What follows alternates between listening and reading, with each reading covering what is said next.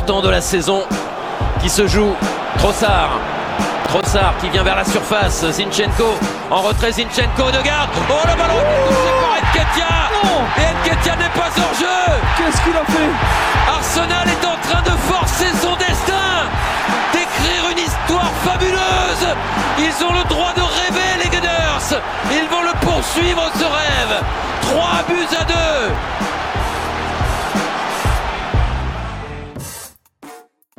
Bienvenidos amigos de Arsenal en América a este nuevo stream en Twitch. Acá estamos como cada lunes arrancando la semana también con un nuevo episodio de nuestros podcasts y vamos a hablar de lo que sucedió lógicamente este fin de semana, la última presentación del Arsenal que enfrentó al Manchester United en Estados Unidos, perdió por 2 a 0, resultado doloroso más que nada por, por el rival, por el peso del partido, pero quizás no tanto por el marco, por el contexto en un partido lógicamente de pretemporada, pura y netamente de preparación, que dejó bastante información al cuerpo técnico de Arteta para seguir trabajando, seguir mejorando, sobre todo teniendo en cuenta que fueron titulares los tres grandes refuerzos que ha tenido Arsenal en este mercado. Hablamos de Kai Havertz, de Declan Rice y de Jurgen Timber, tres jugadores que jugaron de arranque, que están adaptándose un poco también al funcionamiento de a poco que tiene este Arsenal. Un funcionamiento que creo yo va a ir también modificándose con el correr de, los partidos, va a ir amoldándose un poco más de cara a lo que va a ser también el inicio de la competencia. Al Arsenal no le queda mucho más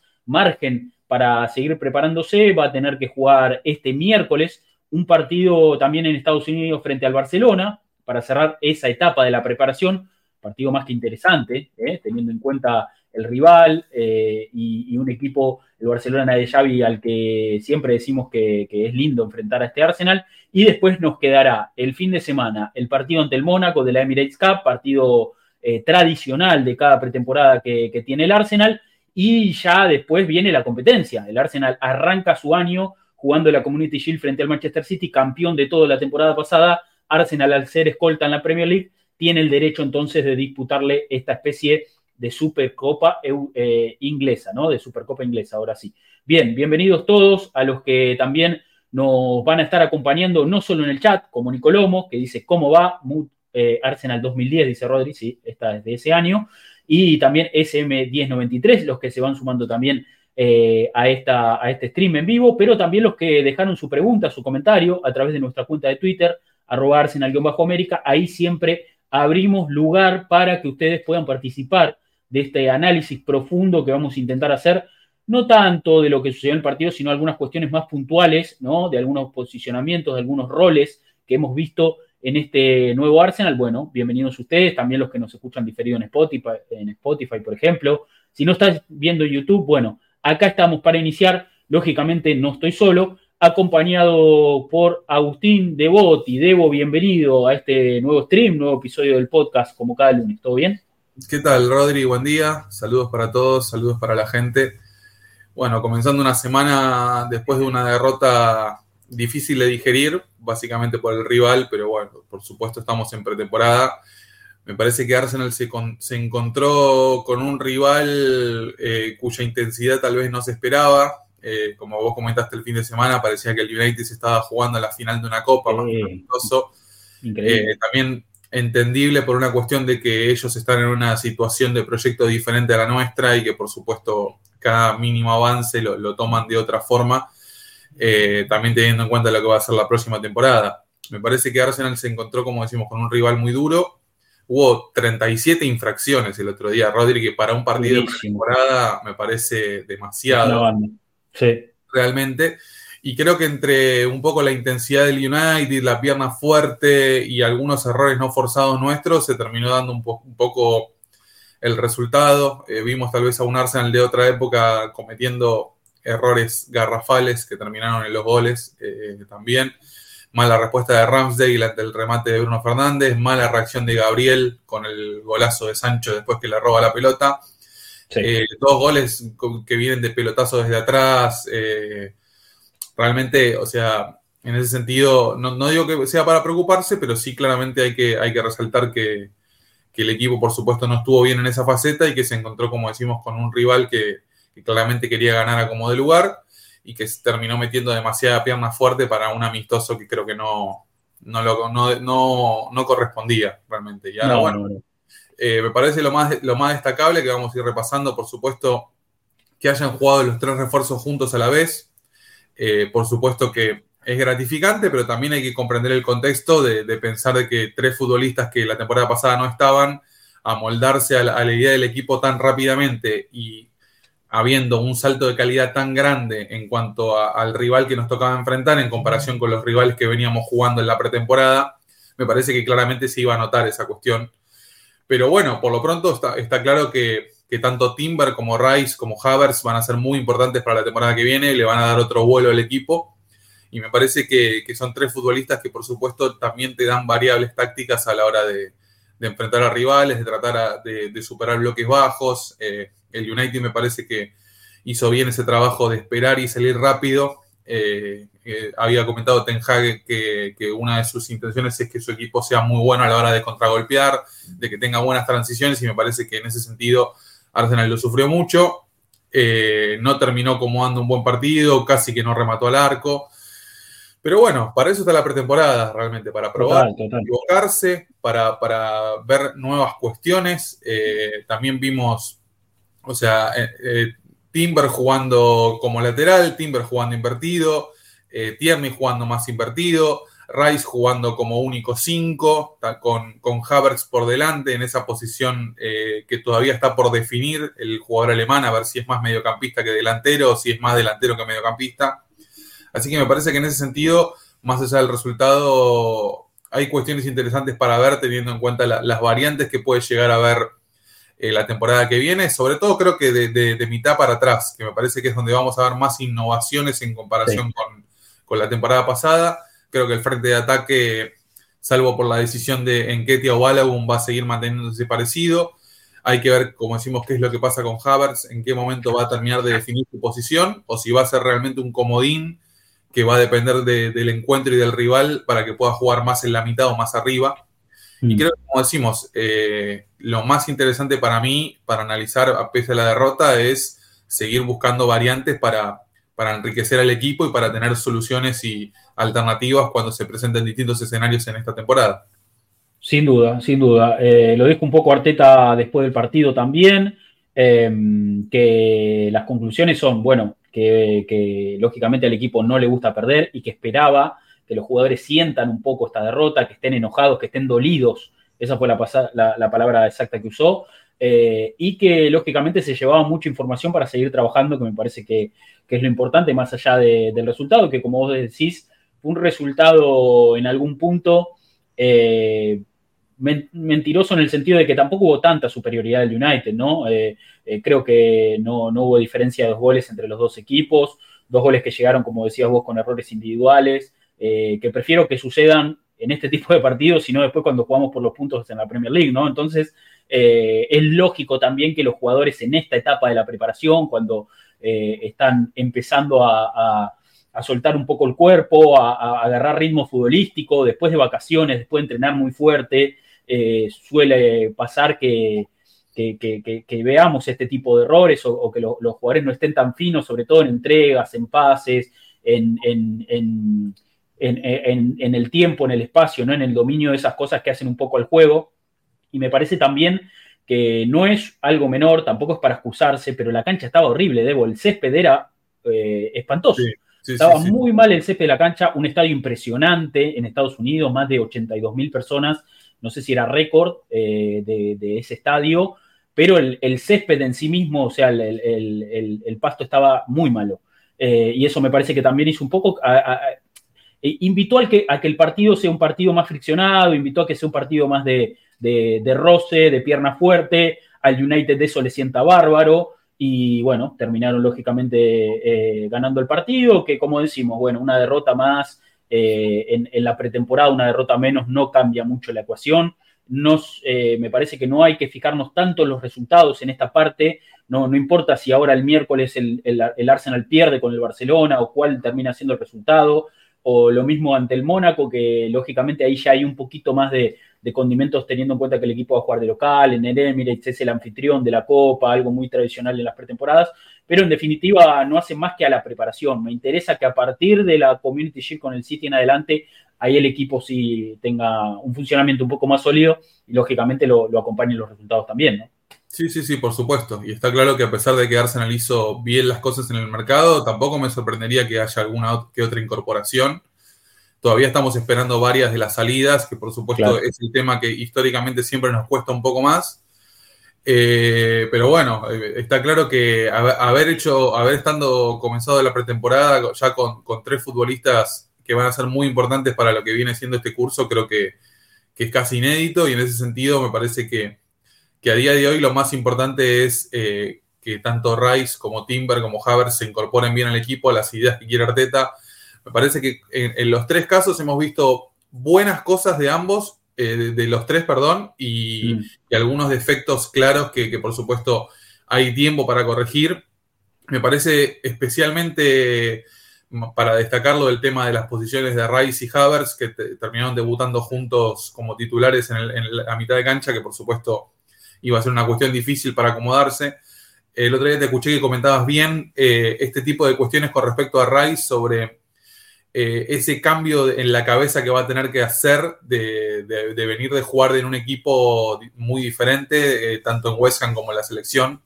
Y de que, por supuesto, más allá de sus características y de su naturaleza, también va a tener que habituarse a que el 5 de Arsenal tiene que hacer otro tipo de cosas. Más allá De, su capacidad, como decimos, para, para recibir, para conducir, para recuperar, para abarcar mucho campo. Me parece que creo que, creo que lo, que va a pasar con Rice es que Arteta realmente va a intentar eh, encontrar un rol que se ajuste muy bien a sus características y que por supuesto le termine sirviendo al equipo. Y creo que, que justamente Declan va a tener que aprender un poco a, a tal vez hacer un poquito más tiempista, a, aprender un poco a, cambiar la posición, a hacer la alternativa para el primero o segundo pase. Me gustó mucho eso que dijiste el fin de semana sobre que esta vez eh, eh, está en un equipo que claramente Arsenal, todos los defensores tienen muy buen pie, están capacitados para sacar la pelota desde atrás y tal vez no es tan necesario que, que Rice se inserte entre los centrales para hacer salida en, o en conducción o, en, pase, en pase profundo. Creo que en ese sentido Hmm. Eh, el jugador de West Ham va a tener que ir, como diciendo, aprendiendo esta cuestión de, jugar en un equipo distinto. También, por supuesto, para Rice va a ser una novedad jugar en un equipo que tenga el 70-75% de posesión de pelota casi todos los partidos. O sea, en ese sentido, como decimos, eh, la va a tocar mucho más, pero hay que ver también cómo la toca, dónde la toca, qué es lo que hace cuando toca la pelota. Y en ese punto me parece que, como decimos, eh, Declan es un jugadorazo pero también va a tener que adaptarse a, lo que le pide el entrenador y el equipo para, por supuesto, ver sus mejores características florecer. Sí, lo, había, de hecho, también eh, Diego Latorre, cuando hicimos el stream analizando un poco los, refuerzos de Arsenal, era esto de eh, ver cómo se adapta al contexto para también optimizar mejor sus recursos. Sabemos que Declan Rice es un jugador fantástico, que, conduce, que pasa tipos, que tiene buen pase, que, abre la cancha, que, que, llega a posición de gol, que, eh, es eh, fuerte, rápido, tiene un montón de atributos muy interesantes, pero eh, lógicamente tiene que empezar a adaptarse a un contexto completamente diferente y me parece que eso es un poco lo que quedó expuesto el otro día del partido, que bueno, a mí me dio la sensación, sobre todo, bueno, del Arsenal con pelota, un Rice que se, se superponía mucho con nuestros centrales casualmente, con Saliba, con Gabriel, esperaba muy cerca de la media luna del área, eh, lógicamente tratando de ser opción, tratando de recibir, tratando de, ayudar al equipo a progresar. No, no, no estamos eh, tampoco cayendo a la raíz como diciendo que está haciendo todo mal, pero eh, sí que va, va, a tener que aprender a, saber qué zonas pisar y, en qué momentos ser opción para, para, ese progreso ¿no? y recibir la pelota. Eso por un lado del Arsenal con pelota. Sin pelota también me parece que le costó encontrar su lugar en la cancha. Me parece que también esperaba demasiado atrás cuando el equipo tenía que quizás contener un poquito más adelante, ser un poquito más agresivo. Le daba, le daba mucho margen al United para, hacer ese, para saltar esas líneas, para jugar ese pelotazo largo, para disputar esa segunda pelota. Entonces, me parece que son cosas que se van a ir corrigiendo eh, eh, sobre la marcha. no creo volver, o sea, no creo que volvamos a ver un Arsenal tan partido como vimos el otro día. Era un equipo que se, partía al medio entre, entre ambas fases, entre la zona defensiva, entre la zona de ataque, quedaba muy, muy desarmado, había mucho espacio para que los volantes del United lo explotaran al máximo. Así llega un poco el primer gol de, Bruno, que lógicamente le pica la pelota ante y responde mal, pero bueno, con mucha libertad para, para, para dominar, para acomodarse y para patear Havertz haciendo ese retroceso también un poco tardío, bueno, cosas, desajustes que me parece que son lógicos de un equipo en el que, en el que recién empezaba, eh, empezaban a, entrar tres jugadores muy importantes, pero, pero que recién empiezan a tener sus primeros minutos. Y lo dijo Arteta justamente después del partido también. Le preguntaron por el mediocampo, por Odegar, por Ray Havertz, cómo lo había visto, y dijo, mira, cuando tengan 55 partidos juntos, va a ser otra cosa. Hoy eh, fue, fue quizás el primer encuentro de ellos en cancha y, es normal que, haya esos desajustes, ¿no? Sí, sí, sí. Tenemos una imagen de cómo defendió Arsenal en 4-4-2 en defensa, que creo que es lo más destacado de todo, con una posición, o sea, por lo pronto sin pelota, eh, con Odegar juntándose con Rice en la mitad de la cancha y con Havertz presionando bien arriba con, con Eddie Nketiah, ahí lo estamos viendo bien. Mm. Yo creo que lo que vos destacás, Rodri, que, que tiene sentido, acá estamos viendo como la defensa posicional, o sea, el United teniendo la pelota y Arsenal tratando de, achicar los espacios y defender. En este sentido, me parece que, este 4-4-2 también lo hemos visto la temporada pasada, eh, pero eh, en, ese, en este caso, el que presiona más alto es Havertz. La temporada pasada lo, vimos mucho a, a Odegaard, a Gabriel Jesús o a Enquetia para comandar la presión, y ahora mismo lo estamos viendo a un, a un Odegaard más cerrado para, para jugar ahí con Rice. Me parece que el punto donde el equipo claramente falló fue mucho más en las transiciones, donde en ese sentido terminamos sufriendo. Como decimos, esta es una imagen claramente que, el Arsenal está aguantando atrás, eh, el United está conduciendo la pelota y en ese sentido el equipo se paró bien. Ahora, cuando hubo algún que otro pelotazo largo, como decimos, alguna que otra transición ofensiva del equipo rival, ahí es cuando vimos realmente las, las falencias del equipo. Y lo que creo también lógico es que no podíamos pretender mucho sabiendo que estaban tanto Rice como Havertz en el medio. O sea, estamos pasando de jugar toda la temporada pasada o la gran mayoría de los partidos con Thomas Shaka a jugar con Rice Havertz, que son dos futbolistas que tienen características radicalmente diferentes a las del ganés y el suizo. Sí, sí, sí, completamente. Me parece que es un momento también de transición donde hay que ir eh, acomodándose, donde los futbolistas van a tener que ir aprendiendo un poco lo que Arteta pide. Y yo creo que son todos, a ver, son todos fallos lógicos, ¿no? De esto que decimos, Rice viene de jugar a otra cosa. En el West Ham sí, quizás era mucho más útil que, que él se le pegue a los centrales, que le den la pelota y empiece a eludir tipos o que, o que meta un cambio de frente para que el equipo gane metros y ahí salgan. O sea, era, era otro tipo. Más corto, un 4-4-2 mucho más compacto, un equipo que probablemente terminaba la mayoría de los partidos con menos posesión de pelota que el rival. Son todos mm. aspectos que claramente influyen en, la, en el juego de un futbolista. Totalmente, totalmente. Y me parece, me parece lógico entonces que, el equipo tenga esto, este, estos momentos de, aprendizaje, como digo, de, transición de, un, de un equipo a otro, porque en definitiva también yo creo que van va, a cambiar un poco la, la, la fisonomía, cambian los intérpretes, como decimos, pasás de Thomas Yaka a, a, Rice Havertz y, es otro mundo, es otro mundo completamente. Entonces vamos a ver qué, termina pasando de aquí en adelante en, el próximo amistoso.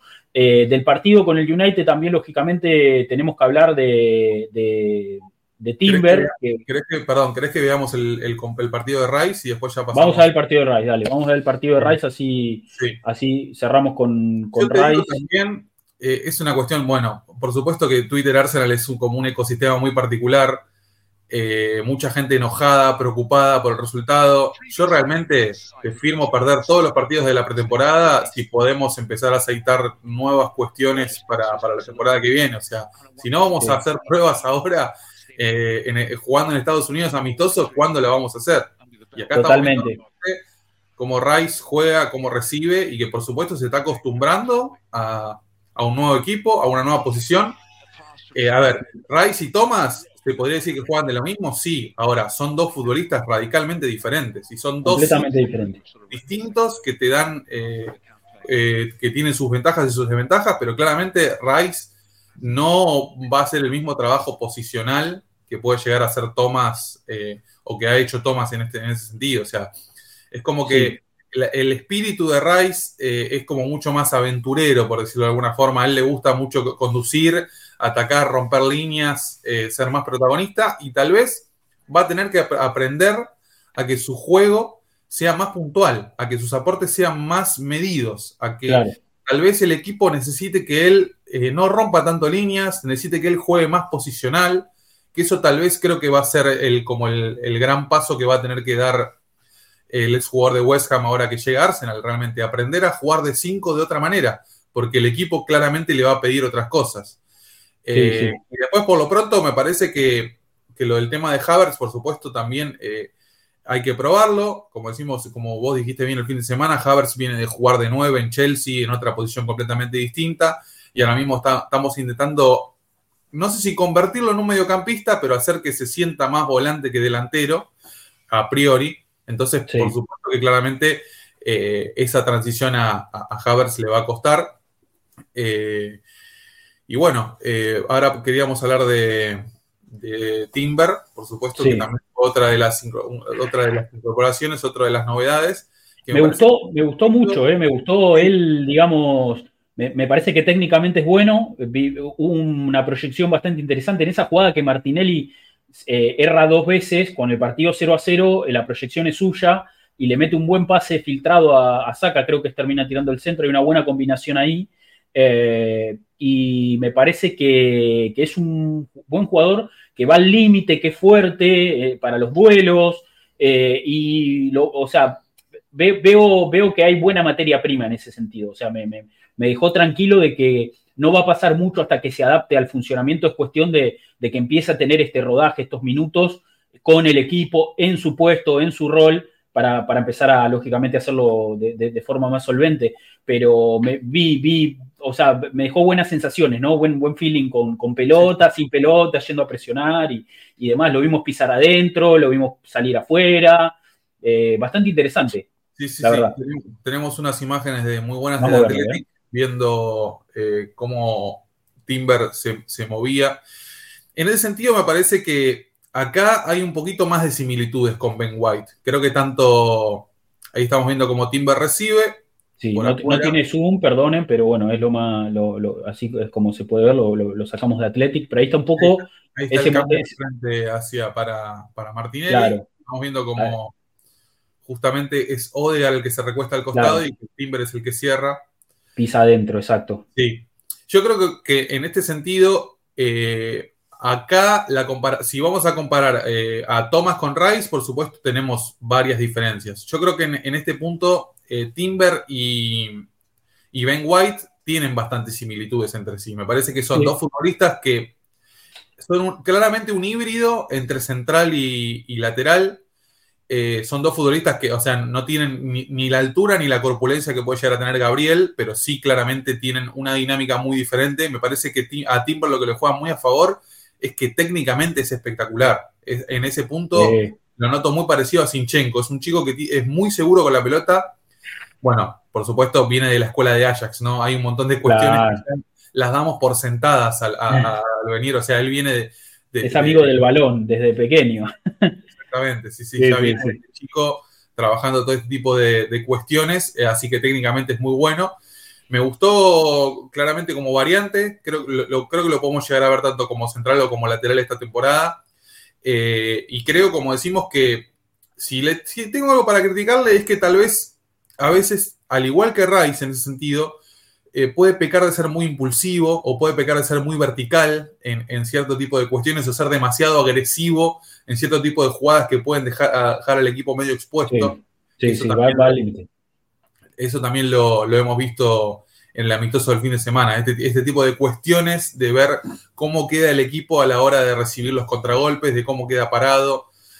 Pero en ese punto me parece que, Timber va a ser una gran incorporación, sin dudas. Eh, me parece que estamos ahora mismo en, sobre todo en el tema de la defensa, eh, tenemos muchas posibilidades a la hora de combinar distintas cuestiones. El otro día jugó Tomiyasu los primeros 45 minutos, después jugó Tierney los segundos 45 con otro rol completamente distinto.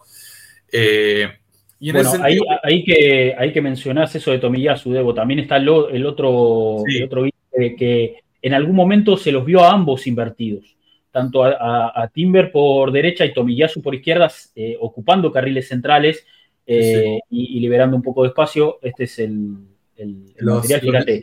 Los lateriores, como se Exactamente. Y en Ketia, también cayendo, ahí el equipo lógicamente saliendo, y fíjate, Tomiyasu jugando, jugando adentro, eh, con, Timber también jugando muy cerquita de Rice. Eh, eh, en algún momento hasta ambos, estas son jugadas del partido, lógicamente replicadas en, este tipito, en este tipo de mapas, pero sí, o sea, Timber ahí cerrándose, ahí arranca la acción, y fíjate que Tomiyasu ve, ve también el espacio para, que Haber incluso también se arrime al equipo para ayudarlo a progresar y demás. Son movimientos que, a ver, son automatismos para, dar un poco una idea global. Son automatismos a los que el equipo se va a tener que ir acostumbrando, o sea, son, son movimientos que van a salir cada vez más naturales en la medida que haya repetición, que los futbolistas se sientan mucho más cómodos con, con, este, con este guion, entre comillas, ¿no? Y saber qué zonas pisar en qué momentos porque ahora yo creo que está todo muy pensado y muy, muy eh, mecanizado en el sentido de, bueno, en este momento tengo que pisar acá, pero no sale tan fluido. claro. Eh, y, ahí es donde pasan estos desajustes de los que hablamos. Lógico, teniendo en cuenta que es la pretemporada, por supuesto, y que son jugadores nuevos, o sea, en ese sentido hay que tener paciencia realmente. O sea, yo creo que, que por supuesto, eh, la idea de, tanto del entrenador como nuestra es que el equipo mantenga la competitividad, que vuelva a pelear por la Premier, que tenga una buena actuación en Europa, pero claramente para que el equipo muestre una evolución eh, va a ser necesario tiempo bastante. Eh, no creo que sea un detalle menor realmente pasar a jugar la temporada que viene sin Thomas y sin Shaka. O sea, Shaka ya no está y Thomas al parecer va a ser suplente de, Rice. Vamos a ver si, este este miércoles a la noche contra Barcelona se da esto de probar a Thomas y a Rice jugando juntos. Porque estuvimos viendo que Arteta a la hora en esta pretemporada lo ha probado, como decimos, a Havertz en esa posición. Jugó bastante Trozar en esa posición. Hasta ahora en esta pretemporada Trozar viene jugando más de volante que de delantero, que creo que es una de las grandes novedades. Eh, y en esa comparación muy buena que he visto hacer con, con Santi Cazorla, que en ese sentido son bastante parecidos realmente. O sea, yo siento que, por supuesto, Trozar tiene un poquito más de alma de delantero, pero eh, es un futbolista muy inteligente y muy capaz de, poder ocupar varios roles y de, claramente no bajar su nivel. Eh, como decimos, o sea, no podemos pretender que el equipo funcione de la misma manera si vamos a salir a, jugar sin Shaka y sin Thomas. O sea, el mediocampo lo va a sentir, los compañeros lo van a sentir, el equipo lo va a sentir y vamos a necesitar, bastante tiempo para que esto fluya de, otra forma, como decimos. Estamos eh, haciendo un cambio radical en la zona más trascendental de la cancha. Estamos trayendo un futbolista espectacular, pero un futbolista que claramente tiene que adaptarse a un nuevo estilo de juego y todo eso va a llevar tiempo. Esperemos que la, menor cantidad de tiempo posible, pero en ese sentido hay que tener paciencia. Si, queremos que el equipo claramente evolucione, eh, vamos a necesitar ser pacientes y esperar a que, a que las piezas se encajen de mejor manera. Otro detalle también, en esta pretemporada casi que no jugó Sinchenko, y Sinchenko es fundamental para este equipo también. Entonces, no podemos olvidarnos también de esa cuestión, de saber que el ucraniano no está, de saber que el doble, el doble volante central está cambiando, de que la posición de Odegar parece que va a ser distinta, eh, esta temporada, que tenemos un lateral derecho nuevo que puede llegar a ser la alternativa. Eh, que tenemos a un futbolista camaleónico como Havers que puede jugar de volante o de delantero. Así que en ese sentido, creo que hay variantes de sobra. Lo que falta es tiempo para asentar todo ese tipo de variantes. Totalmente. Eh, creo que, pasa pura y exclusivamente por ahí. Es cuestión de seguir trabajando.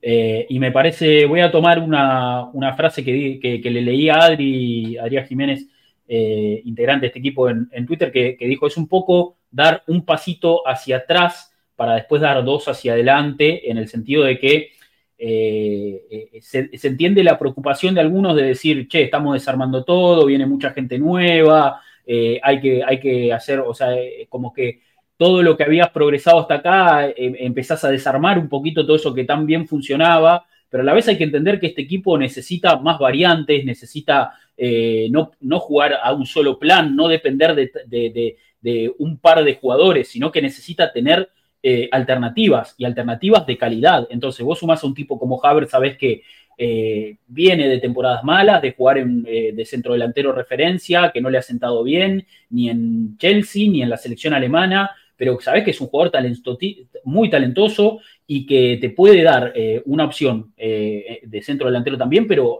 hemos visto a Arteta utilizándolo de volante más que nada en esta pretemporada. Entonces, evidentemente, está también queriendo hacer un cambio radical en él, que también le va, le va a llevar tiempo. Y, sabemos de, que es un jugador de mucha calidad, que costó mucho dinero, todo lo que, todo lo que, lo, que ya está en la mesa. Pero no quita que tenga que, que pasar este proceso para poder terminar adaptándose. Lo mismo que Rice fichaje carísimo, el jugador inglés más caro de la historia, el fichaje más caro de la historia de Arsenal, todo lo que ustedes quieran. Ahora, viene de jugar a otra cosa completamente diferente, entonces es lógico que en el primer partido de titular, eh, eh, en una prueba exigente también, porque jugaste contra el Manchester United, no era que estaba jugando contra eh, el, falso 11 o el star de la MLS. Está jugando contra las estrellas del United, con las que ellos también van a querer esta temporada eh, pelear la liga, van a querer llegar lejos en competiciones europeas. Entonces, bueno, sabemos que, el rival también proponía una exigencia alta en una cancha donde decimos el que tampoco estaba tan bueno. Cuestiones que hacen un poco a este amistoso que quizás nos dejó un mal sabor de boca porque nunca está bueno perder contra el United, le querés ganar todo. Aparte, medio que en la previa se había generado esa, eh, eh, eh, esa pica, ¿no? Ese, le habían puesto condimento con, con viejos rivales en Nueva York y imágenes de, de, tanganas y tumultos en viejos clásicos. Bueno, se salió a jugar un poco a eso y, el clásico moderno de Inglaterra, se puede claro, totalmente. en adelante es el clásico moderno. Totalmente. Y bueno, es cuestión de seguir, me parece, trabajando para que, para que todo funcione mejor. Eh, de, tenemos alguna imagen más también para. No, vamos a ver un poco la posición de Havertz y después vamos a cerrar con el tema de la posición de Tierney, que también fue novedosa. Entró en el segundo tiempo, en el segundo tiempo hubo varios cambios, ahora vamos a hablar de eso también. Eh, a ver, esta, esta es un poco la, posición de Havertz, eh, de interior. Con la luz, básicamente. Y de interior, pegadito a, a Rice, muy cerquita de Rice Fíjate Timber a la misma altura que ellos. O sea, el Arsenal en salida haciendo una especie de 3-3-3-1, ¿no? Podría ser, ¿no? Porque sí, jugando muy un más adelante. Muy bielcista, sí, sí, muy bielcista. Eh, pero muy cerquita de, de Rice, sobre todo en salida, ofreciéndose como opción eh, Havertz y, hay alguna que otra más que tenemos eh, por acá. a ver, es esta, sí dame un toque que la compartimos. Em, pero bueno, a ver, eh, evidentemente. Marcaste bien el fin de semana. Le costó mucho el retroceso a Havertz. Muchísimo, muchísimo. Lógico. O sea, tampoco podemos pretender que haga el mismo trabajo que Yaka, porque en ese sentido. No, no, sí podemos llegar a pretender que a nivel ofensivo marque un poco más la diferencia y eso que Yaka viene de tener la mejor temporada de su carrera la, la pasada. Sin duda. Eh, esta, es, esta otra imagen también de Havertz en salida, Timber muy cerquita de Rice y él ofreciéndose como opción ahí para la salida, como decimos, en este 3-3-3-1. Bueno, ahí lo vemos a Rice bastante atrás recibiendo la pelota, ¿no? Casi robándosela, sacándosela de los pies a los centrales. No sé si a Arteta le habrá convencido mucho esa cuestión. Y yo creo, a ver, para verlo un poquito acá en imagen, una imagen random, al azar, pero que, que, grafica un poco esto que, que decimos. Fíjate que él podría estar ocupando quizás un lugar entre líneas y también obligás al rival a presionar en otra zona. Mientras vos más te pegás a tu arco, más le, le, facilitas al rival la tarea de irte a presionar alto. Y el Bay te salió a eso. Entonces, evidentemente. Yo creo, que, también influyó mucho que no fue un buen partido tanto de Ramsey como de Gabriel a la hora de la distribución. Ramsey metió mucho pelotazo malo de atrás, Gabriel estuvo flojo y por supuesto se vio en la pifia esa que tuvo en mitad de cancha en ese sentido, tuvimos unos flashbacks medio de 2018-2019, ¿no? De momentos que no queremos volver a ver, pero bueno, por suerte fue en Estados Unidos y no en Londres. Total, totalmente, sí, totalmente. Eh, acá ahí tenemos otra de Arsenal presionando en salida. Eh, esta, esta imagen con, Me gustaría después leer a la gente qué opina de Havertz hasta ahora. Hay varios comentarios ahí. En la... Hay varios comentarios, ahí leemos, sí. nada, esto que decíamos. Y acá, fíjate, sí, Odegar un poco haciendo el trabajo con, con Enquetia por dentro. Eh, Martinelli presionando bien afuera, con, con Saca también. Eh, y Timber, fíjate dónde está Timber, que me, parece un poco la, posición a, destacar. Eh, también pegadito a Rice. Pegado, a, Mason Mount, que no tuvo un buen partido tampoco. Ahí el 7 del United. Sí, exactamente. pero bueno, a ver, cuestiones que se van a ir aceitando, me parece, me parece con el correr de, de los partidos. De Havertz, que tenemos acá en el chat, por ejemplo, Paola dice, pagamos 65 millones por Havertz. ¿Cómo no se va a adaptar? Pregunta. Eh, a Havertz no lo quería y no lo quiero, pero algo debe tener, dice, que Arteta lo pidió, dice Paola.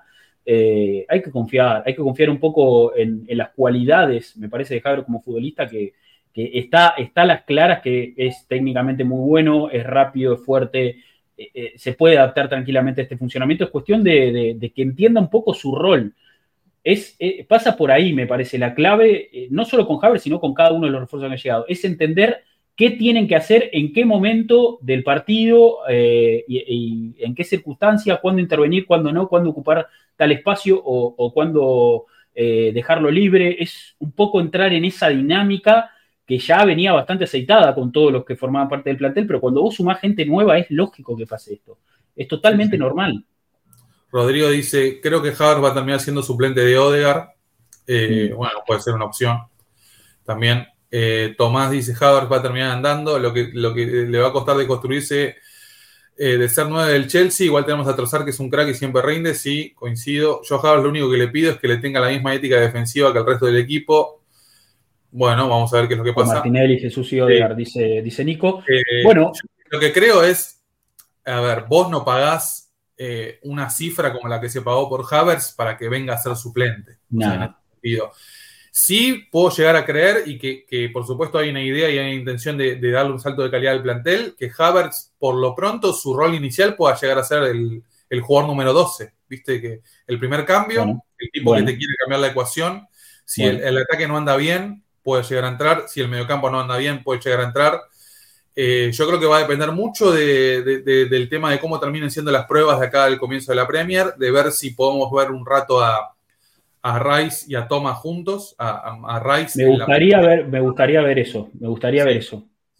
¿A, quién te gustaría ver de interior, Debo? ¿Más a, Thomas o a o, Rice un poquito más? No, no, no. Thomas claramente posicional y Rice más de interior, como para justamente que sus características estas de, del galope, como le gusta a él, no, cortarle las alas, realmente.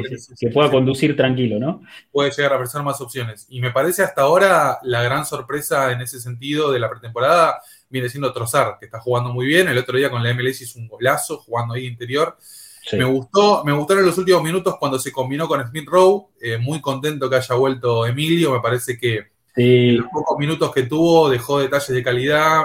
Y ojalá esta sea también su temporada, porque es otro futbolista que si llega a engranar bien, va a terminar siendo fundamental, como lo fue mm. cuando eh, volvió de, su préstamo en Huddersfield y, cambió completamente, revolucionó el equipo. Me parece que ahora mismo estamos en una posición mucho mejor pero claramente estamos esperando que, Smith Rowe pueda llegar a volver. Y lo que yo siempre digo, a ver, en la cancha se, canta Saca y Smith Rowe, Saca y Smith Rowe. Ojalá que podamos volver a ver a esa dupla brillar esta temporada, sería hermoso. Sería divino. Eh, dice Fabián Benítez, amigo y presidente de la Peña de Paraguay, dice facha total, Emilio. Estaba dorado, Emilio. Estaba bronceado a más no poder, rubio, eh, estaba Sí, sí, sí, le vino. sí, sí, sí, sí, el calor le hizo, le hizo muy bien esa imagen. Sí, sí, está. Aparte, campeón de Europa, sub-21. Eh, ojalá, ojalá que sea un buen despegue para él para poder eh, tener más minutos, tener mucho más rodaje. Eh, sobre todo, a ver, algo que, la temporada pasada, para mí, una de, las conclusiones negativas que, me quedó a mí de la temporada pasada es que los minutos, los tantos minutos que tuvo Fabio Viera para mí eran para él para mí para Smith Rowe, y espero que, pueda esta temporada tener un poquito más de rodaje, eh, teniendo en cuenta que también Fabio Vieira vuelve a tener ingresos y vuelve a, tener, vuelve a dejar bastantes dudas. No termino de ver un jugador que, a ver, eh, hay un talento sin duda, como también lo tiene Loconga, por ejemplo. Pero evidentemente hay que hacer un cambio de chip ahí, hay que hacer un laburo para que no se desconecte, para que no se, se vaya del partido, para que, para que esté concentrado en los 90 y para que juegue a la intensidad que, necesita el equipo.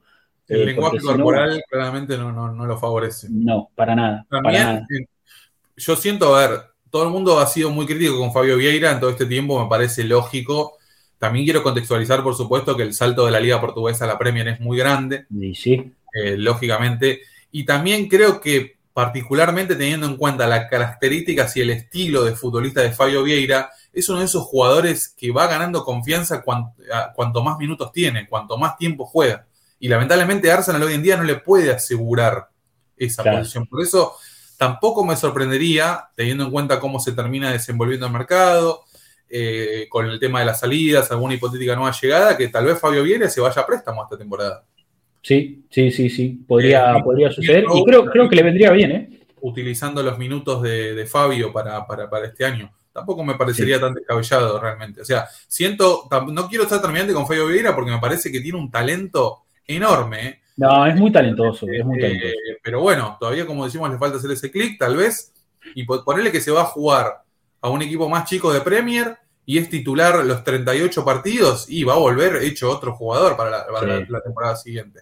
Lamentablemente, como decimos, hay futbolistas como, como Fabio que creo que, necesitan que su talento esté avalado por la confianza del entrenador. Y a día de hoy me parece que la situación en la que está Arsenal, ese contexto no lo va a conseguir. Y por eso creo que no me parecería tan descabellado que lo den a préstamo. Sí, totalmente, sería una, una, muy buena opción. Tenemos encuesta ahí que hizo Nico Lomo, nuestro moderador, en el chat, pueden ir a votar. ¿Qué te gustaría ver contra el Barcelona? Por ejemplo, Party Rice jugando juntos, Balogun de arranque, Haber jugando de 9, el mismo equipo, Trozar de 8, son algunas de las opciones que, puso Nico, así que bueno, voten ahí. Eh, me gustaría ver un Party Rice, me gustaría, me gustaría Tomás Party Rice a ver de arranque cómo, cómo se complementan, quién, quién, quién juega unos metros más adelante. Incluso podrían hacer una especie de, ir alternando el rol, ¿no? De enroque, de, recibe uno, el otro, el otro gana metros y, viceversa, e ir intercalándose, sobre todo en esa primera fase de la salida eh, para, la progresión, me parece que sería también interesante. Si se logra aceitar eso, Debo, puede, ser brutal para el equipo, para, para, sobre todo para las salidas de atrás. Eh, puede, ser una muy buena, una muy buena alternativa. Y eh, les agradecemos a, a Aim Javarias, que se ha vuelto a suscribir con Prime, tres meses de antigüedad a este canal, así que gracias viene ahí bancando. Superamos los 1700 seguidores ¿eh? el otro día, así que estamos ahí, seguimos Vamos por los 2000 ahora. Vamos que tenemos que llegar a los, a los 2000. Bueno, en el segundo tiempo la realidad es que también hubo muchos cambios sobre, en, el, United sobre todo. Arsenal movió el banco un poquito más tarde, pero sí hubo varios ingresos. Eh, y el, el, único cambio que hizo fue Tierney por Tomillazo. Un Tierney jugando en una posición nueva, novedosa, podemos llegar a decir. Un sí. que tal vez esté experimentando, como se dice, una segunda juventud en Arsenal. De parecía que se iba antes que Yaka y ahora mismo lo estamos viendo como una alternativa diferente. Eh, que claramente la llegada de Timber y tal vez el nuevo rearmado del equipo puedan llegarle a jugar muy a favor. Hay una imagen muy elocuente de él que la tenemos de, de Tierney siendo no lateral, no stopper, sino casi que siendo libero y saliendo limpio con la pelota desde atrás, que me pareció lo más llamativo de todo. Y sabes que también me pareció llamativo que está Jorginho ahí al lado, que es un futbolista que puede hacer ese trabajo de meterse entre los centrales, de sacar la pelota limpia. Y en ese punto lo terminamos viendo a Tierney acá, llamativo, y tenemos el, también el compacto para, para ver cómo jugó Quieran. La verdad te digo, puede llegar a ser una de las mejores noticias de esta pretemporada. Yo creo que si se quiera quieran, eh, va a ser una noticia espectacular. Es un jugador que te da un salto competitivo tremendo y que siento que, por supuesto, más allá de que no tiene la capacidad creativa que ha tenido Sinchenko para transformarnos la temporada pasada, me parece que, Quieran es un, es un monstruo competitivo y es un jugador que, tanto de stopper como de lateral, como de lateral invertido incluso también, puede llegar a rendir de gran manera. Así que por ahora no, vamos a descartar que se vaya, eh, que se quede o que se vaya, pero realmente nos encantaría, por supuesto, que, que Tierney siga siendo importante, porque es un jugador bárbaro. Me, encantaría, o sea, me entusiasma mucho la posibilidad de que pueda reconvertirse en algún punto, que pueda tratar de, ocupar un rol diferente y que pueda tener mucho más protagonismo y que pueda tener mucho más minutos, porque ah, yo lo valoro muchísimo como jugador. Me parece que eh, esto que vos marcás es cierto, si bien no tiene la técnica que tiene Sinchenko o, tampoco es un jugador eh, al que le vas a ver poner un pase filtrado espectacular o hacer un cambio de frente eh, quizás es un poquito más probable, pero, pero no, es ese jugador que, va a poner ese pase que rompa la línea o, va a tirar o, va, va a girarse y dejar un rival en el camino, pero sí que me parece que es bastante inteligente desde lo táctico eh, y, tiene tiene, tiene un ímpetu para jugar, una seriedad, un profesionalismo, incluso en este partido que era un amistoso, entrando en el segundo tiempo, para mí le dio un, poquito de, aire al equipo, ¿no? Le dio lo enchufó un poquito más al equipo el ingreso de Tierney.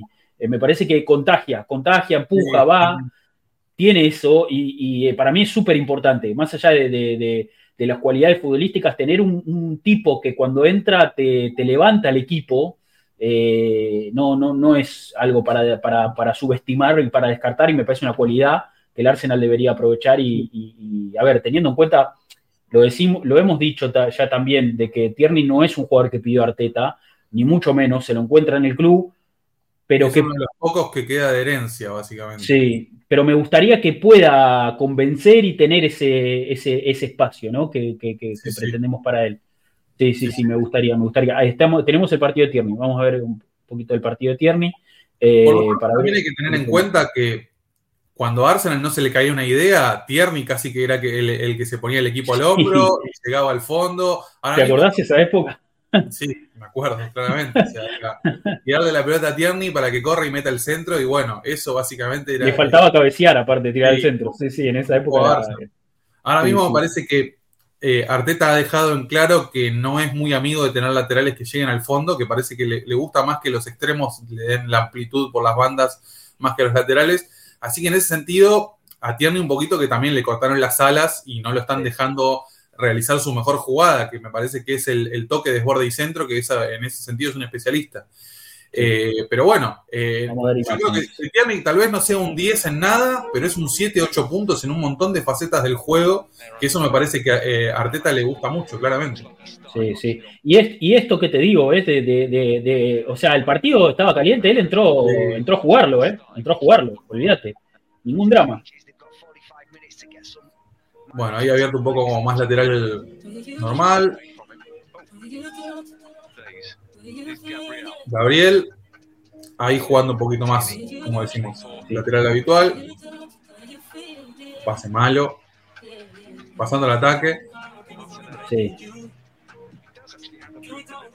Recuperando alto. Bueno, acá lo estamos viendo más como un poquito lateral habitual. ¿eh? acá sí, ahí está pisando más adentro. Ahí más adentro, me acuerdo de ese, de ese remate bueno, esta posición en, las pelotas paradas seguramente sea algo ya preparado de antes. Total, sí, sí.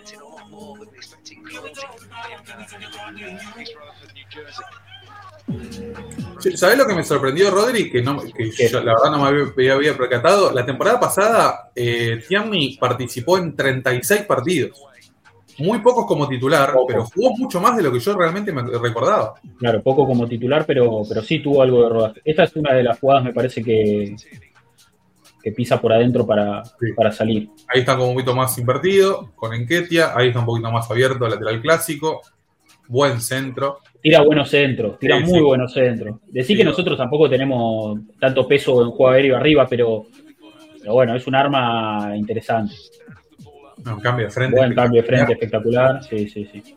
Esta, esta, esa es su jugada, ¿no? La de, la de tirarla larga y empezar a correr. Sí, sí, sí. Pase seco con el pleno empeine, ¿viste? ahí, ahí está en salida. Ahí está. Entre, entre los dos centrales. Es llamativa. Sí, ahora vamos acá. Porque ahí, ahí ni siquiera es que es un, un stopper, es directamente un líbero. Y está Gabriel al costado. Y está Jorginho adelante, lo que decíamos, pues ya en ese momento estaba, estaba Jorginho en cancha. Sí. que habíamos marcado. Sí. Llamativo. Totalmente. Pero bueno, fíjate que, o sea, no te ofrece. En la media luna. Ahí en la media luna. No, te ofrece, o sea, te ofrece el pase seguro, porque No, no, tampoco es un jugador que va que va, que va a ser una genialidad, digamos, en esa zona, me parece. Pero sí que tiene muchos otros atributos muy interesantes que para mí hay que explotarlos. Es un jugador que, tiene que tener más rodaje y tiene que tener más minutos, sin duda. Es, mejor jugar que Tomiyasu, eso está claro, ¿no? Tomiyasu te ofrece otro tipo de cosas. Tal vez es un jugador con un poquito más contenido, es un jugador con un poquito que te, da más juego aéreo, polivalencia, más ambidiestro. Pero si me pongo a recordar, los primeros 45 minutos debe haber pasado dos o tres veces al ataque Tomiyasu para apoyarlo a Martinelli en ese lado. Poquito. También, eh, también no podemos descartar esa cuestión, ¿viste? De que Martinelli tenga un socio por afuera para, para que él pueda. O sea, imagínate a Tierney dando la amplitud por la banda izquierda y Martinelli centralizándose para hacer su jugada de enganchar y pegarle. O sea, en ese punto. Aprovechando, claro, el perfil. Eh, va a haber un, cambio rotundo en ese sentido en la banda izquierda, porque ahora que no está Yaka, eh, el tema de cómo se mueve Martinelli también influye todo. O sea, es un jugador que vos lo sacás del esquema y te cambia absolutamente todo. Hay que ver qué es lo que va a pasar con, como decimos, con Martinelli, que no lo tiene a Yaka cerca, hay que ver si lo va a tener a Rice cerca, si lo va a tener a Havertz cerca. En ese sentido, a trozar. mucho, o a trozar. Sí, sí, hay, que ver, yo creo que un poco la, gran incógnita a la que, a la, que estamos ahora un poco asistiendo en esta pretemporada es quién va a ocupar ese rol. Porque ha jugado Trozar, ha jugado Havertz, eh, y hay que ver si Arteta prueba algo más en, estos últimos partidos que le quedan. Por lo pronto el, Arsenal todavía tiene dos partidos. Si te pones a pensar, eh, a priori en los papeles, el reemplazante más claro que hay hoy en día en el plantel sería Rice. Pero si Rice va a jugar de 5, ahí se abre un abanico de opciones muy diferente. Porque Trozar no es volante, Havertz no es al 100% mediocampista tampoco. Entonces en ese punto creo que podemos llegar a ver un nuevo rol eh, o sea, olvidarnos realmente del rol Shaka como tal, porque claramente era Shaka el que Él solo lo puede hacer, claro, sí, sí, sí. sí. y estamos hablando de el Shaka jugando en la mejor temporada de su carrera, ¿no? O sea, es como el punto más alto que podemos haber encontrado del suizo eh, con la camiseta de Arsenal. Así que en ese sentido también hay que tener paciencia y hay que pensar que alguna que otra cuestión va a cambiar. También me parece que tiene mucho sentido que esté sonando Mohamed Kudus como refuerzo eh, a mí es un futbolista que me encanta. es bueno, ¿no? Es, eh, medio el perfil de Labia, ¿no? Es, ese perfil. No, no, En realidad eh, es un futbolista mucho más polivalente. Ah, sí. sí, sí, sí. No, no es tan. O sea, Labia lo veo más como un Thomas en potencia. Kudus es, un chico que, que, tiene mucha más habilidad, es mucho más explosivo, también es zurdo. Eh, y en, el Ajax lo hemos visto jugando casi que en todo el frente de ataque, como interior, como enganche, como extremo, como falso 9. En ese sentido, te digo que puede llegar a tener, eh, como decimos, más sentido que pueda llegar a jugar hipotéticamente un Kudus ahí en la posición de Havers hoy en día. Eh, creo que lo, podría llegar a hacer de, muy buena manera. Y también es, un, un, jugador de estos polivalentes, como decimos, que le gusta Arteta. Si llega a Kudus, puede llegar a reemplazar a Gabriel Jesús a Martinelli, a Havertz, a Rice, a, Saka, sobre todo, también puede llegar a jugar como extremo derecho. Así que estemos atentos a esta cuestión. Eh, el otro día, sabes que publicó David Ornstein que el Chelsea estaba muy interesado en Kudus también, pero ayer salió una noticia de que parece que el Chelsea va por Michael Olise, el jugador de Crystal Palace. De Crystal Palace. También juega en una posición similar. Chelsea y City, ¿no? Están ahí medio. Claro, porque el City lo vendió a Marés y está buscando un reemplazante. Eh, bueno, vendieron a Marés y están buscando a Oliseo o a, o a Rafinha, ¿viste? Siempre el, City nunca se conforma con, Total, total. Van por todo. Eh, así que bueno, vamos a ver qué, es lo que pasa. Me parece que, como decimos, el, el, miércoles a la noche vamos a tener un muy buen amistoso. Como ahí dice Fabián Benítez, para la gente de Latinoamérica va por Star Plus. Va por Star Plus, perfecto. Perfecto. ya no va a haber que hacer tanta maniobra para, poder verlo. No, me, había olvidado que te ibas a comentar. El, sábado me tuve que registrar en la página del Manchester United. No, no. La verdad. Eh, apenas terminó el partido ya me, me, deslogué todo rápido porque digo, no, no puede ser. Me llegó un mail a la casilla del Manchester United, bienvenido a Manchester United. las cosas que hay que hacer para ver un partido. Sí, sí, sí. No, yo metí fútbol libre porque igual era la transmisión de, o sea, tomaban esa transmisión. Eh, y se vio bien, la verdad, corrió bien. Sí, sí, muy buena la transmisión, la verdad. Sí, tuvieron previa eh, con Texag hablando eh, y sobre todo me sentirse sucio, dice este barquillo en el chat. sobre todo me, pareció que cero termo, o sea, me pareció una, me pareció una transmisión bastante profesional en el sentido de que comentaron el partido, no, no es que hacían solo comentarios del United, sino que daban datos de jugadores del Arsenal. Eh, bastante, salió bastante bien, me parece. Sí, sí, muy informados para los dos lados, la verdad que, sí. da gusto. La verdad que sí, la verdad que, que nadie grite o que nadie cante, ¿no? sí. da gusto ver un partido. Ah, otra, otra cuestión que, que, quedó ahí, algún detalle, ya no sé si para, ir cerrando, si te quedó algo más debo para convertir del amistoso, pero eh, hubo piñas entre, entre hinchas del Arsenal, o sea, hinchas de Arsenal contra hinchas de Arsenal en las tribunas de, no sabía. ¿No, ¿No viste nada? No, no, no sabía. pongo un video un ratito como para poner algo, pero, o sea, tampoco es que le queremos dar mucha trascendencia a esto. pero bastante, bastante sorpresivo, piñas, totalmente piñas entre hinchas de Arsenal entre sí, peleándose entre sí. Mirá esto. O sea, será estadounidense, básicamente. Imagina estadounidense, se mataron a palo, pero fíjate, hay uno con camiseta United ahí igual en el medio, ¿eh? Fíjate cómo se agarran del cuello, Tuvo picante, tuvo, se ve que estuvo picante, pero bueno, nada, cuestiones. No, había visto este video. se desconocieron mal, como dice el chinis acá en el chat. esta, a ver, yo entiendo que, que tal vez ese, el, el, de Chombita tiene una pinta de inglés total. lo, de Chomba, sí, sí, yo entiendo que sea una cuestión cultural, que sea una cuestión milenaria, pero esto de ir tan borracho a ver un partido de fútbol, no entiendo por qué. Sí, no, no tiene ningún tipo de sentido, no tiene ningún tipo de sentido. Ir a pelearse a la tribuna no, tiene ningún tipo de sentido. después no te acordás nada del partido, que ves, un partido borracho, no te acordás nada después. ¿Cuál es la sí, Sí, no, aparte te fui... este, 80.000 personas en la cancha, no me quiero ni imaginar lo que estaba a la reventa del tema de las entradas. Y vas, a, vas borracho a pelearte te vas todo, aparte te vas todo cagado a palo, la ropa rota, eh, no, entiendo cuál es la finalidad, la verdad. tiene, es, lo que, es lo que ocasiona la posición de Haber, dice Luan en el chat. Sí, sí, sí, un debate muy acalorado, dice. No, sí, sí, no Haber delantero, ¿qué dijiste? ¿Qué dijiste la concha de tu madre?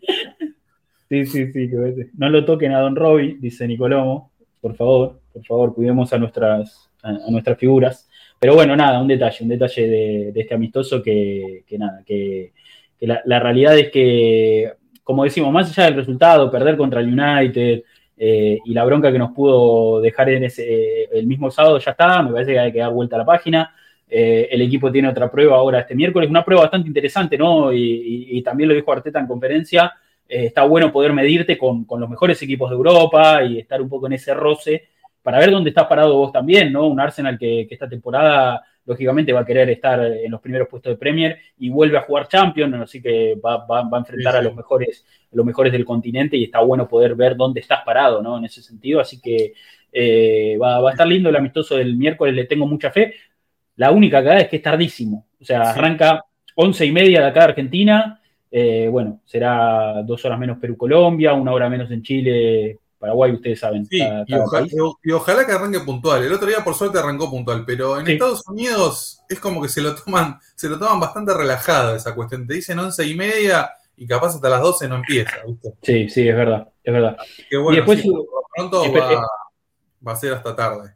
Sí, esperemos que no haya después tanda de penales innecesaria, porque la verdad que, no tenía mucho sentido, pero bueno. Buenísimo eso. Porque me pareció que como que estaba todo bajo el marco de un mismo torneo y después de nosotros jugó Chelsea-Brighton y no hubo penales. Y eso que también ganó un mm. equipo, ¿no? Pero no entiendo la verdad. Ah, bueno, otra, otra, cuestión. Eh, el, sábado me quisieron meter miedo.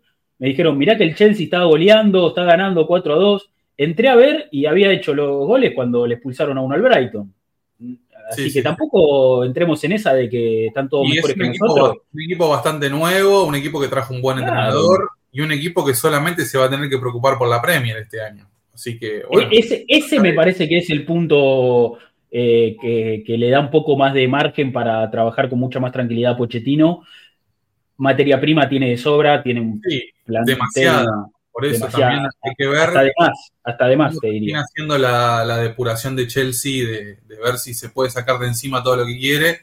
ya bastantes que le tiraron una soga de Arabia para llevarse a, casi todos los que no querían, en ese sentido.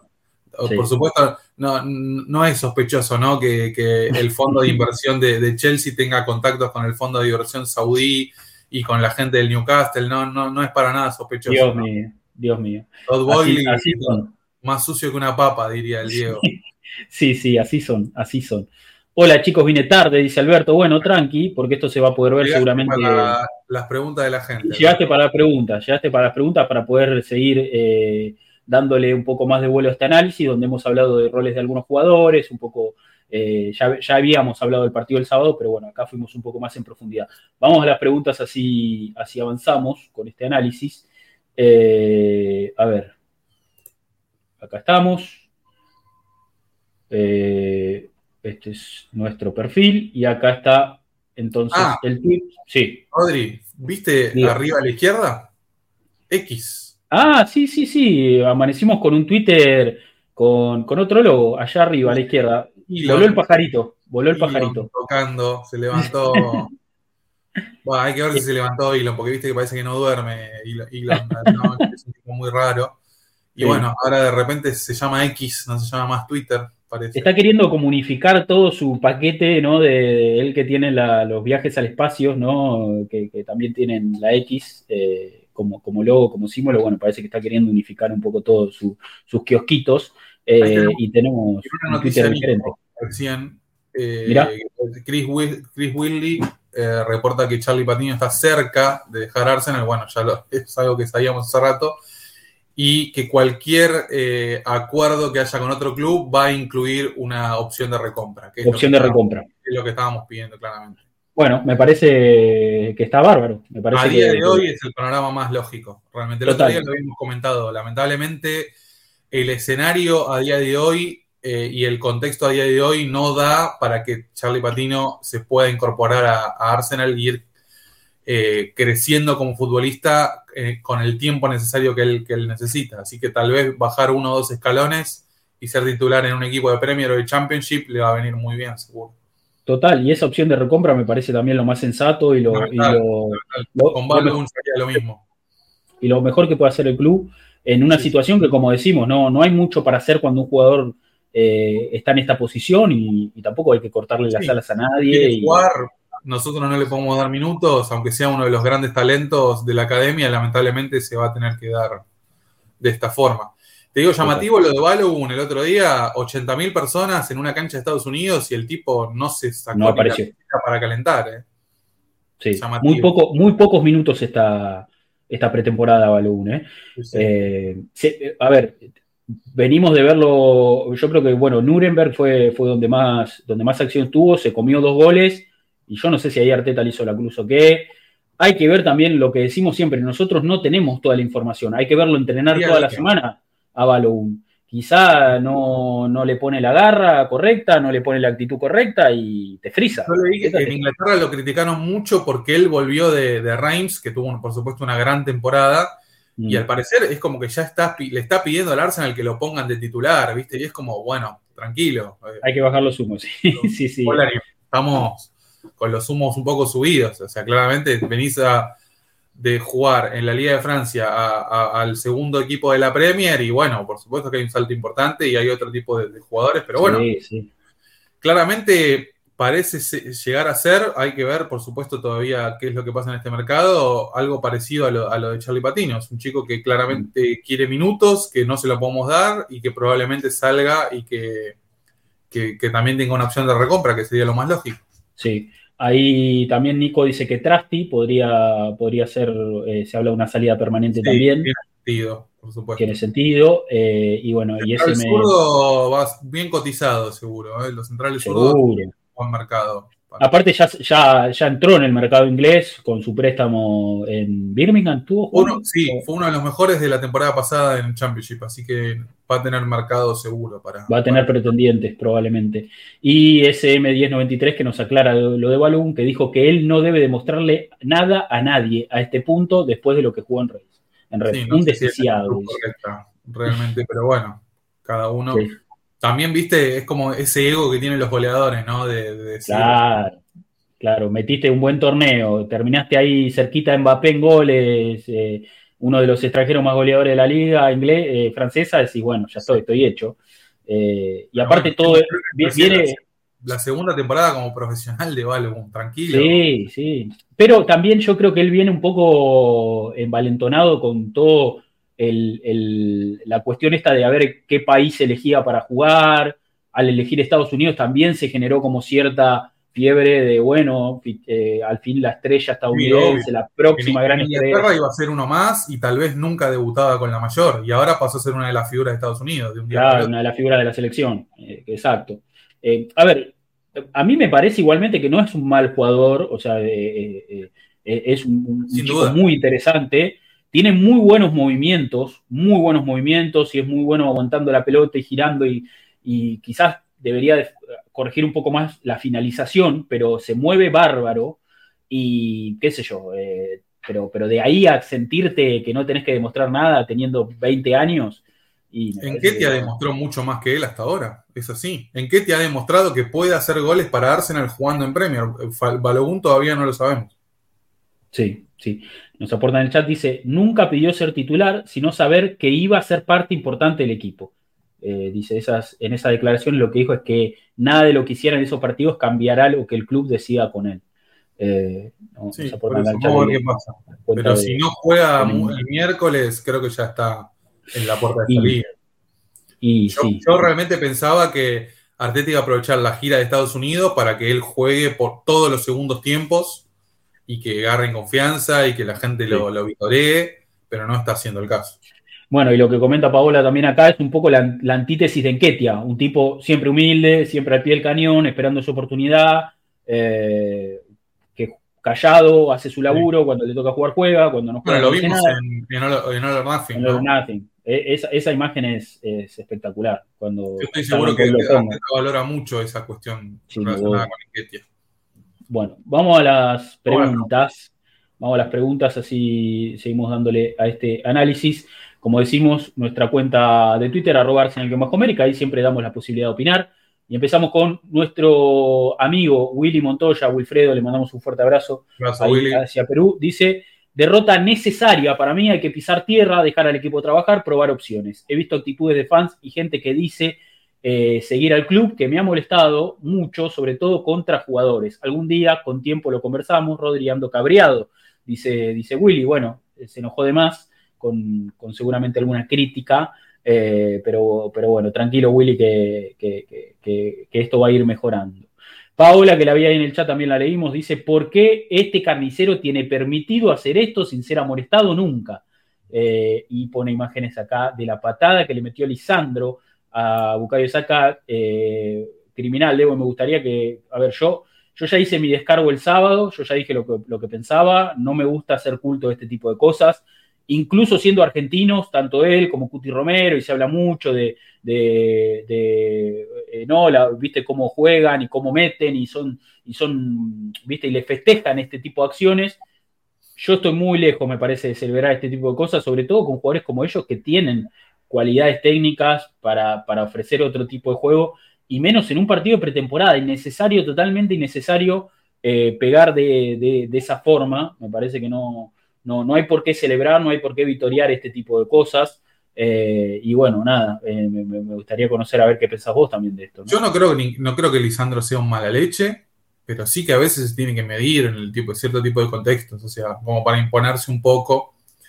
También creo que Lisandro está un poco sugestionado y no me, parece, no me parecería nada llamativo, porque a él en el momento que el United lo compra, no había jugado ni un minuto y ya lo estaban matando diciendo, no, es muy chiquito para jugar como central, es muy bajito, que esto, que lo otro. Entonces yo creo que él, con las características esas que tiene, y como dijo una vez la torre, él tiene vocación de defensor, le fascina defender, le fascinan los duelos mano a mano.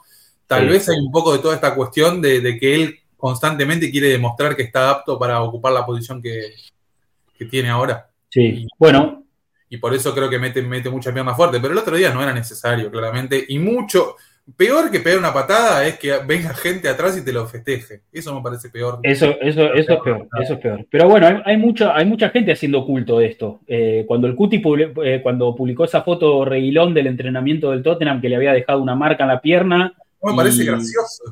no me parece gracioso a mí, no me parece para nada. Sí, sí, a un compañero le puede, lo, puede lastimar. De, de, compañeros que han lesionado a otro compañero con o sin intención y vos decís, ¿qué sentido tiene esto? Sí, es grave, es grave. Eh, dice Luan Licha tiene el síndrome de Napoleón, dice en el chat. Eh, el Chinis dice, y es lo que suele estirar el Boca de Inglaterra, pierna fuerte y dale vos. Es un poco también el estilo del United y a lo que salió a jugar un poco el United también el otro día. Eh, este barquillo que dice es lo mismo que ir borracho al estadio, no tiene sentido. Bueno, nada, qué sé yo, no estamos muy lejos, me parece, de celebrar este tipo de cosas. incluso, como decimos, siendo jugadores argentinos y, y lo que representan y, demás, no, no, no, estamos para nada de acuerdo con, que se, a ver, con que se ponga en riesgo así eh, la, salud de, más, que un rival es un colega, un chico, Bucario Saca, en un partido amistoso, no tenía ningún tipo de sentido pegar esa patada. La verdad que fue una patada... Sí, brutal, fue una patada brutal. Y esto que dice Nico, eh, que me gustaría que charlemos acá en el chat, sin Yaka nos falta un poco de maldad en la cancha como para compensar. Lo he visto ese comentario también, ¿eh? No sé, cuando, a ver, eh, para mí si Yaka estaba, pegaba, iban a pegar igual ellos. A lo sumo saltaba Yaka a, defender, pero no iba a evitar que, peguen. O sea, las, patadas las iban a recibir igual. Creo que, creo que Rice viene a ocupar un poco ese, ese rol de, ser el, no necesariamente el, guapo, ¿no? El más Sí. Uy, se nos congeló, se nos congeló Debo. Em, sí, puede ser de Rice y eh, otro que ocupó ese rol, o por lo menos el primero que saltó inmediatamente a defender a, a Saka fue Odegar, capitán claro, eh, y que quizás alguno lo pueda tildar de, un jugador más, más callado, menos vocal, pero eh, yo creo que, está bien. A ver, yo creo que, Arsenal tiene sus propios referentes y tampoco tenemos que tener a ese caudillo que se pelee con todos, no, no, porque tampoco hay que entrar en esa. A mí también me da un poco de, bronca cuando entramos en ese juego, cuando, cuando nos hacen pisar el palito en algún punto y vos te metés también en esa, en esa de pegar y, de empujar, porque terminás perjudicado nos ha pasado, recuerdo en Anfield, se, habló de cuando entra, cuando Arsenal dominando y ganando y cuando Yaka entra en la pelea con Alexander Arnold, se nos fue el partido de las manos, por ejemplo. Y yo no sé cuán eh, beneficioso o, cuánta ventaja podés sacar cuando entras en esa de pegarte patadas. No tiene ningún tipo de sentido. Se puede jugar de otra forma, es a lo que nosotros también siempre jugamos, así que eh, nada, eh, me parece que, no hay que no hay que ser cabeza de tacho. Ahí está, Debo, te, me congelaste. Sí. Eh, pero bueno, nada, yo, yo no, estoy, no estoy preocupado por eso, no, no me parece que nos falte un, jugador que ponga, que ponga límites en cancha, lo hacemos a nuestra manera. Odegar saltó a defender a, a Bukayo Saka, eh, y tenés jugadores que van a entrar en esa, tenés a Gabriel Jesús, tenés, bueno, de Rice mismo que lo nombraste vos, Magaláes es un tipo que también se planta bastante, eh, no, no, no sé, qué sé yo, tenemos nuestro, nuestros caudillos también. Sí, sí, sí, completamente. Bien, vamos a, seguimos con ahí con preguntas, nos comenta Federico, que dice, saludos, muchachos, suelen decir que las derrotas en pretemporada son necesarias para ir corrigiendo errores y que el DT puede ir moldeando el equipo lo más posible a su idea e ir viendo fluidez, ya que si hay tiempo para probar es justamente en los amistosos. Lo que no agrada es que el que te gane sea el United, aunque toca reconocer que Ten Hag viene teniendo mucho mejor ensamblado su equipo carteta por ahora. Algo que me llamó la atención en el partido de la MLS All-Star es que ha de ser la primera vez que aplauden a los Cronky, dice, dice Federico. Eh, bueno, hay, estamos contentos con los dueños, ¿no? Muy contentos ahora en esta, en esta etapa, eh, con el laburo que se está. Yo, creo que fue clave que se haya metido Josh, el hijo de, Stan Kroenke, eh, para cambiar un poco esa cuestión. como que se puso el, club al hombro. hay, una entrevista que le hicieron a él hace un par de años que dijo, recién estamos empezando, ¿te acordás? Que dijo algo así. Sí, sí, sí, sí, sí. y todavía no habían invertido todo el dinero que se invirtió hasta ahora. Bueno, Total. ya a Arteta le dieron 600 millones de libras para gastar en jugadores. Más allá de que, de que era necesario depurar el plantel, vender jugadores, traer nuevos, o sea, está claro que los dueños están más que nunca extremadamente comprometidos con la situación del club. Y Total. Sí, sí, sí, totalmente. Bien, eh, más mensajes ahí. Nos comenta D'Artagnan que dice: Me gustaría ver un once inicial con Haber de 9, con Rice haciendo de Yaka, resguardado por Thomas o Jorginho de pivot. Sería lo más pragmático mientras llega, si es que tal cosa ocurre, el tan ansiado volante número 8. Dice, bueno, de cara al partido con el Barcelona. Eh, esto de que hablamos. Tranquilamente podríamos ver algo así. Sí. Vamos a ver, qué tal la prueba Rice Thomas, ¿no? Porque eh, también entendamos esta cuestión. Si Arteta lo piensa a Rice como reemplazante de Thomas, entiendo que hay una cuestión de, que pueden llegar a jugar juntos, pero la lógica sería que Rice juegue más posicional. Y ahí vamos a tener que tener un poco de paciencia porque ese puesto todavía no lo tiene al 100% aceitado de mm. clan. Sí, sí, sí, sí, completamente. Pero bueno, sería una buena prueba hacerlo ahora frente al Barça. Eh, eh, me, entusiasma esto de, de Rice y parte y juntos y ver quién toma más altura y quién hace cada cosa. Y bueno, para tener variantes. A ver, porque son dos mediocampistas brutales. Yo creo que si, si ellos se complementan bien, eh, difícilmente pierdas esa zona. Tenés dos tipos que, que imponen muchas condiciones ahí, que son fuertes, que son rápidos, que son buenos con la pelota. Entonces, si lográs que ellos eh, puedan ensamblarse, y está, resolviendo muchas cuestiones ahí, me parece. Está resolviendo, sobre todo en salida, en duelos, en, cosas que hacen a, tener el control del partido. ¿no? Me parece que ahí sería una muy buena, una muy buena oportunidad, pero bueno, vamos a ver qué, prueba Miquel también. Eh, más mensajitos ahí, nos comenta eh, Alan Villalba dice, buenos muchachos, no hay que sacar conclusiones por un partido de pretemporada, el mediocampo es casi totalmente nuevo, van a tardar varios partidos en adquirir las costumbres del equipo. Igual creo que nos falta un mediocampista más voz voz para reemplazar a Shaka.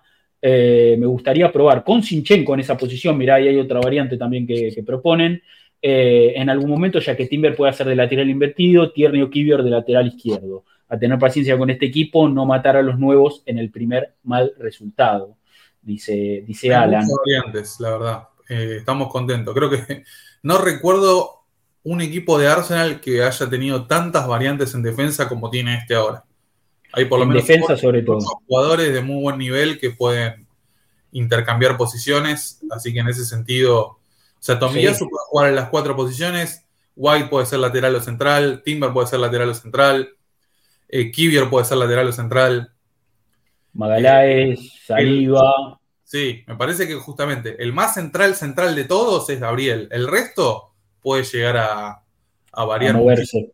Sí sí, sí sí Saliva incluso puede jugar un poquito más eh, al costado, ¿no? Pero, a ver, en lo suyo es el número uno. Eh, lo, lo, veo muy cómodo a Saliva ahí y en el partido con el United también, viste, cuando eh, cuando, es el dueño de, la, de, esa primera fase de salida, ¿viste? Cuando le dan la pelota y, levanta la cabeza y la, ¿viste? la va, va, conduciendo de a poquito y si tiene que eludir, elude y si tiene que jugar, juega y, lo, hace, lo hace espectacular. Eh, ojalá, ojalá vuelva más fuerte que, lo que se fue, lo necesitamos. Me parece que el equipo se resintió mucho cuando, cuando se lesionó en la temporada pasada.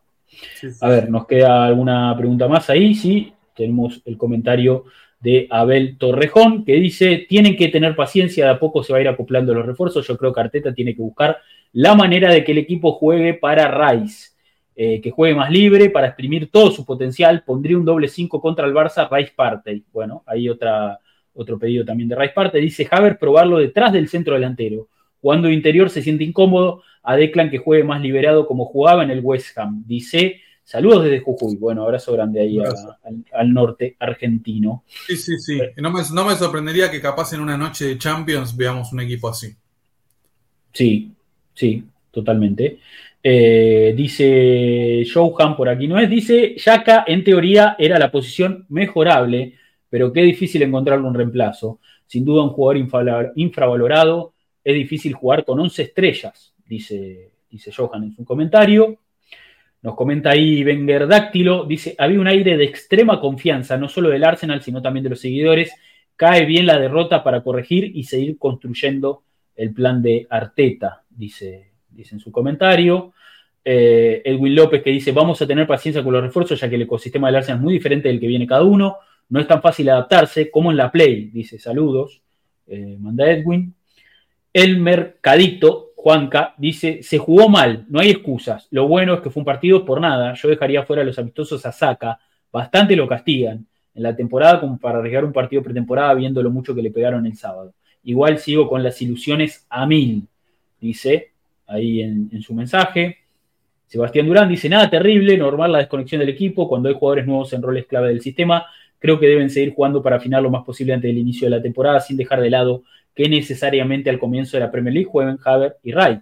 Dice, por otro lado, estoy sorprendido con la variedad que tenemos en la mitad hacia atrás. Muchos jugadores polivalentes para las posiciones y estoy sorprendido con Timber, rápido, ágil, buena técnica, fuerte. ¿Creen que Arteta logre convertir a Haver en volante? Saludos, pregunta ahí Sebastián. Yo, como dije al principio, creo que va a ser el jugador número 12. Dependiendo del partido y el contexto, va a jugar más, más en el medio, más en ofensiva. Y creo que que Havertz va a terminar siendo una de las grandes figuras de Arsenal cuando termine la temporada. No tengo dudas. A, mí, me parece lo mismo. Digo, yo creo que eh, va, a ser, es, como un comodín para mí que tiene Arteta, un comodín, digamos, un jugador de elite que, que te puede rendir en varias posiciones. Y yo creo que en algún punto esto de probarlo de volante ahora es un poco también refrescarle a él esa posición para, para que también tenga ese rol un poco más aprendido sabiendo que cuando juegue de punta de lanza o que juegue en, posiciones más ofensivas, ya está un poquito más aclimatado, más allá de que, de que venga de otro ecosistema y todo lo que decimos, de que tiene que adaptarse. Me parece que cuando vos lo pongas adelante y ya, ya viene jugando eso los últimos años. En cambio, en el medio no juega desde que salió desde el Leverkusen, entonces eh, me parece que refrescarle un poquito en estos partidos ese rol de mediocampista, viniendo más atrás, teniendo también responsabilidades más defensivas, es algo positivo para él, para que empiece a agarrar rodaje, pero sí que durante el año, para mí va a ser, como vos decís, ese jugador 12, ese tipo que te pueda ocupar una posición, ya sea más arriba, más abajo, pero que sabes que va, que va a cumplir. Me parece que, pasa por ahí. Yo tampoco quiero dejar de destacar que a Haber para mí se lo critica mucho porque es como el biotipo de pecho frío. De decir, sí, mal este tildado. o sea, justamente como que capaz te genera esa cuestión de decir, y dale, metele un poquito más de sangre, pero bueno, eh, él con su inteligencia para mí compensa todo, hay que tenerle paciencia y me parece como decimos, o sea, Arteta no va a pagar más de 60 millones por un jugador que va a venir a, hacer, a tener un rol secundario. Así que creo que de acá a final de la temporada vamos a ver un Havers jugando en muchas posiciones, teniendo distintos roles y siendo muy importante. Sí, sí, completamente. Yo creo que, de a poco se va a ir adaptando, se va a ir adaptando al, equipo eh, y, a, sus nuevas funciones. Eh, pero, pero no dudemos de sus capacidades. Y esto que decís vos, quizás él te demuestra, viste, se, lo ve un jugador, viste, muy eh, inimmutable, siempre en eje, no, no, no lo vas a ver gritar, no lo vas a ver totalmente descompaginado, pero yo creo que tiene ese fuego sagrado. Es un, es un pibe que va, va y choca y mete y, no tiene problema de fajarse con nadie y, bueno, tranquilo. bueno, eh, te, abandono, Rodri. Eh, Dale, quedan dos preguntas igual nada más, ¿eh? como quieras. No sé cómo estás. Eh, sí, estoy como con el tiempo muy justo, por eso. Dale, vaya. Así que, bueno, un abrazo para toda la gente. ¿Sabes que estaba leyendo antes de irme? Se cumplen 10 años de la oferta de 40 millones y una libra de Wenger por Luis Suárez. ¿Te acordás? ¿Te acordás de esa, oferta?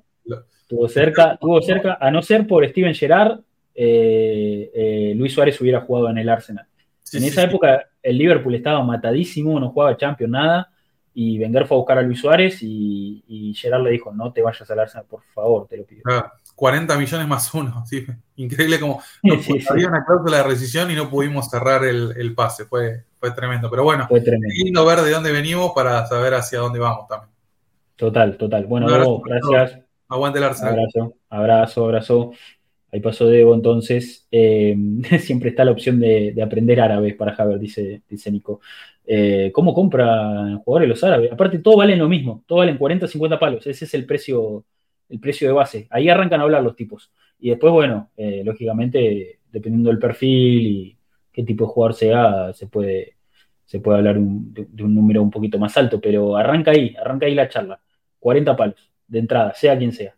300 por Mbappé hoy, dice, dice Nico que ofrecieron. Bueno, no, no lo veo a Mbappé yendo a Arabia ni de casualidad va al Real Madrid, ¿no? Me imagino, en algún momento. Tanto, tanta novela, venimos arrastrando de mercados y mercados. Se supone que en algún momento va a jugar al Real Madrid.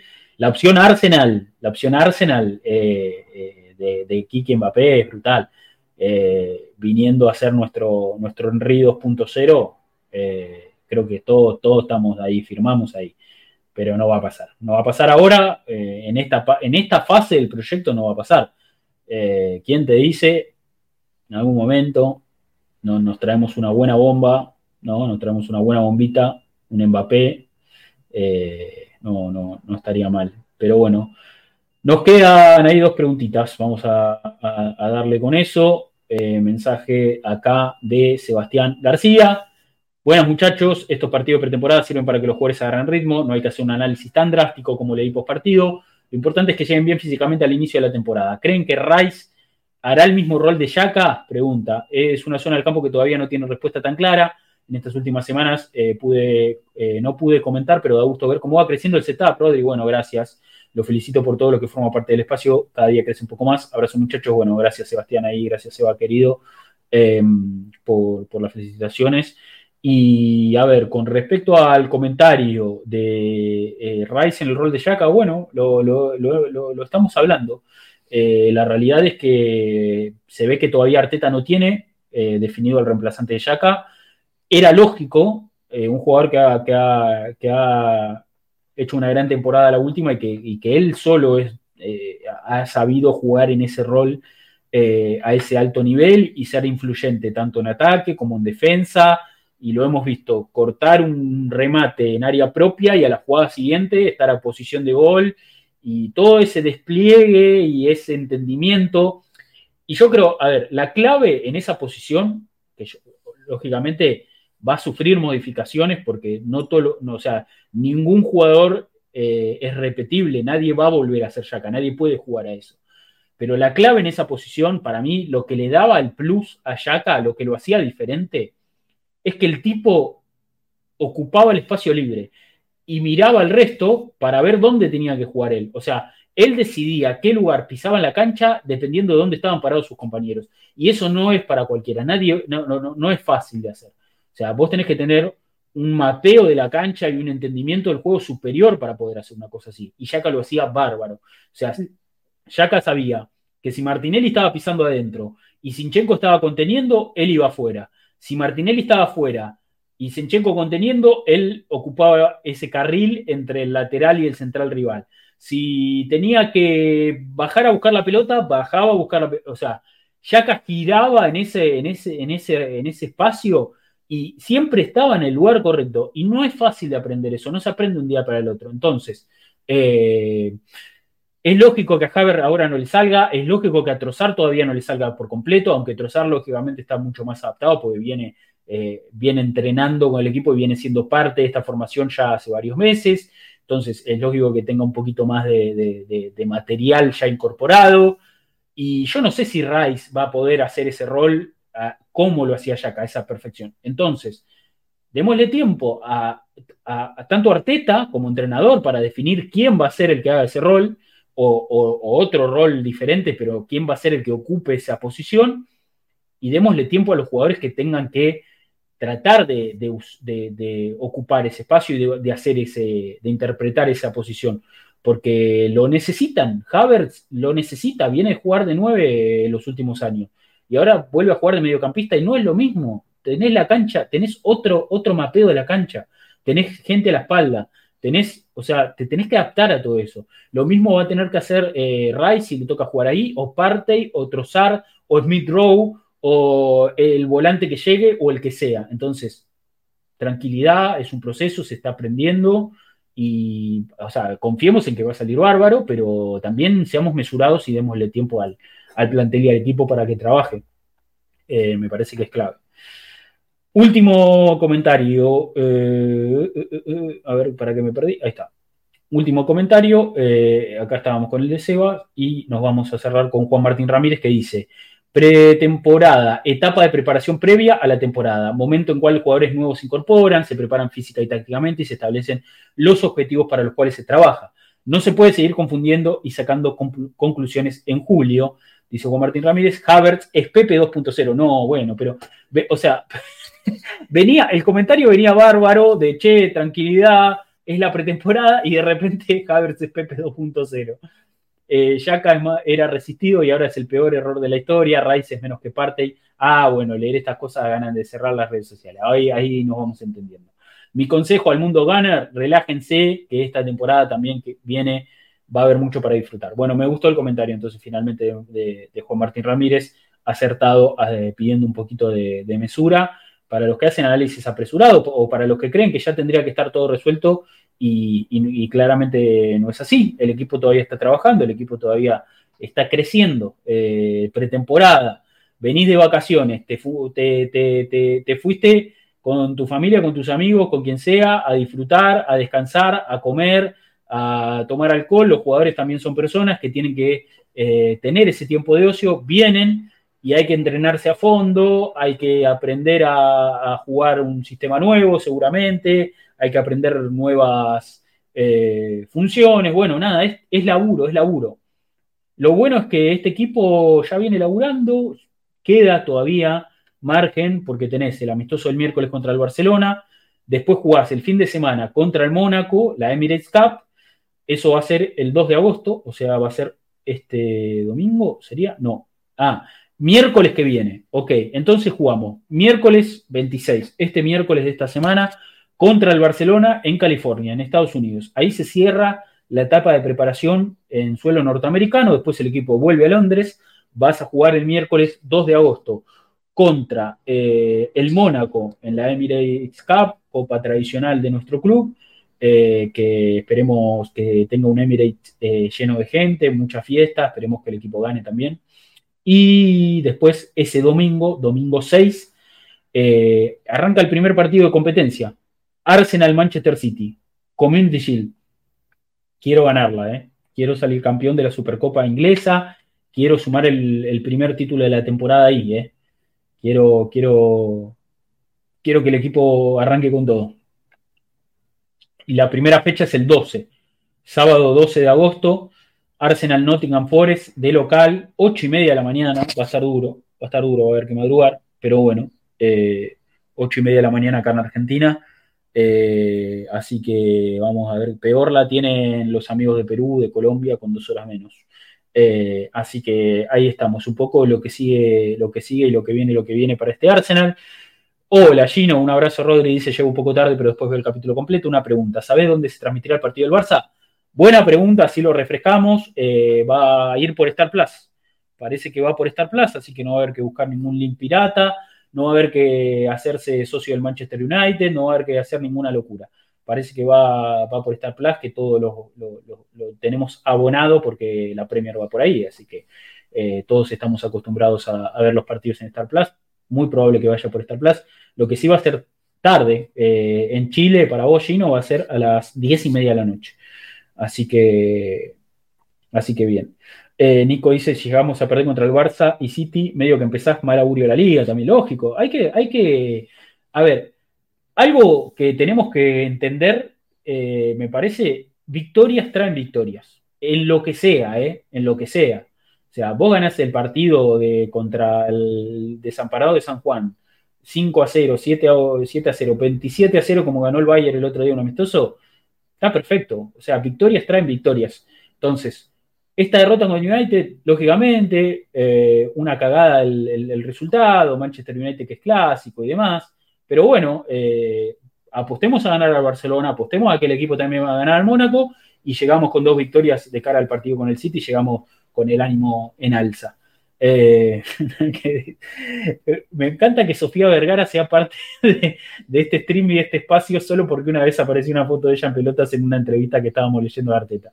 Me encanta, me parece eh, fantástico que se haya construido eso. Eh, me gustaría ver la dupla parte Rice, dice, dice Gino, a ver con, con Odegaard. Sí, sí, sí, estaría, estaría bien.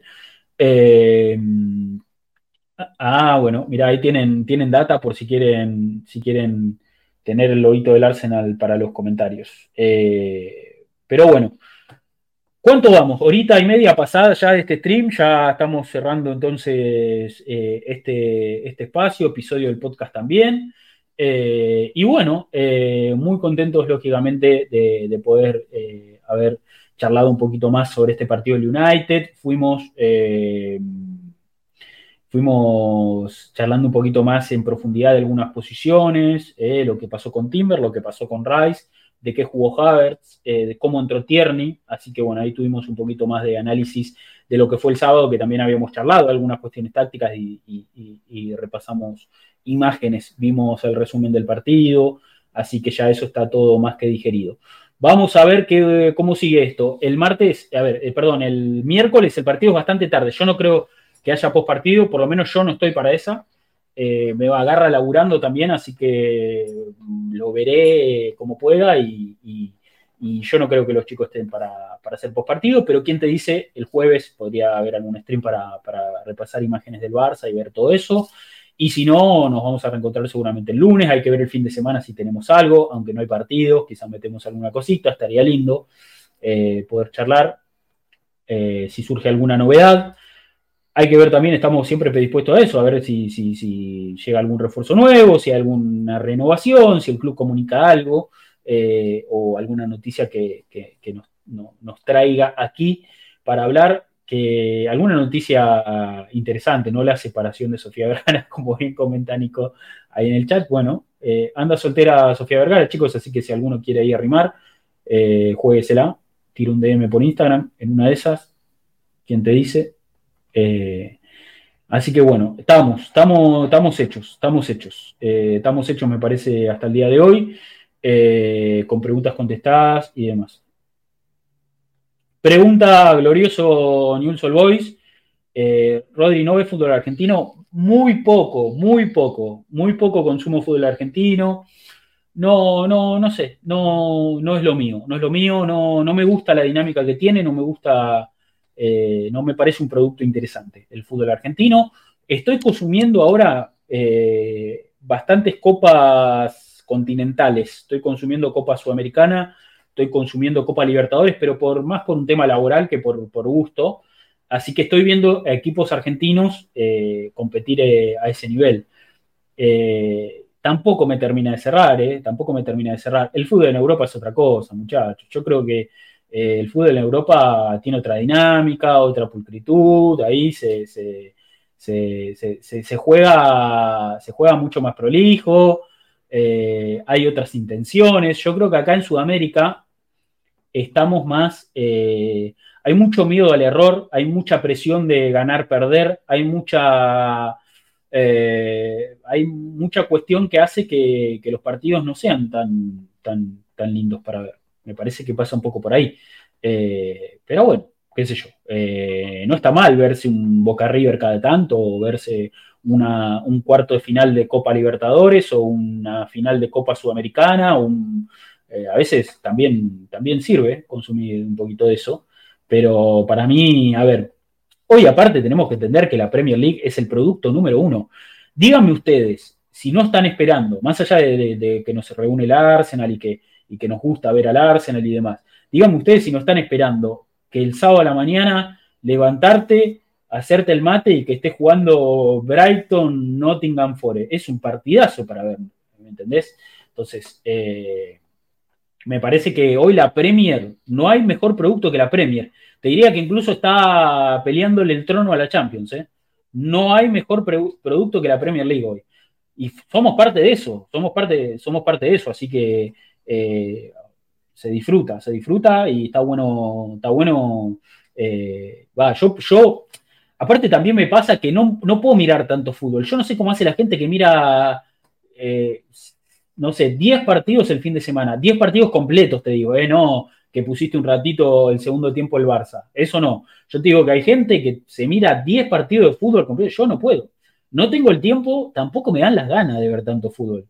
O sea, me encanta el fútbol, eh, vivo de eso, porque no solo eh, hacemos streams, sino soy periodista deportivo, trabajo con fútbol, consumo mucho fútbol, pero no me enloquece ver fútbol todo el tiempo. Eh, me gusta ver otras cosas también. A veces me pongo una serie, a veces, no sé, te lees un librito, haces, haces alguna otra cosita.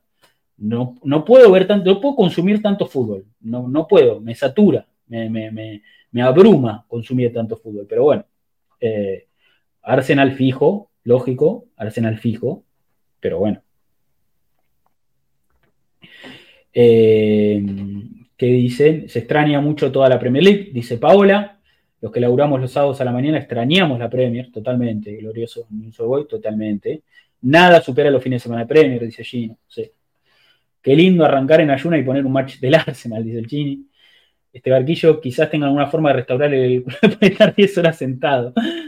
No entiendo la gente que mira 10 partidos de fútbol completos, ponele. Es una banda, me parece un montón. No puedo, no puedo. No tengo tanta, tanto amor por el fútbol para ver, para ver tanto fútbol.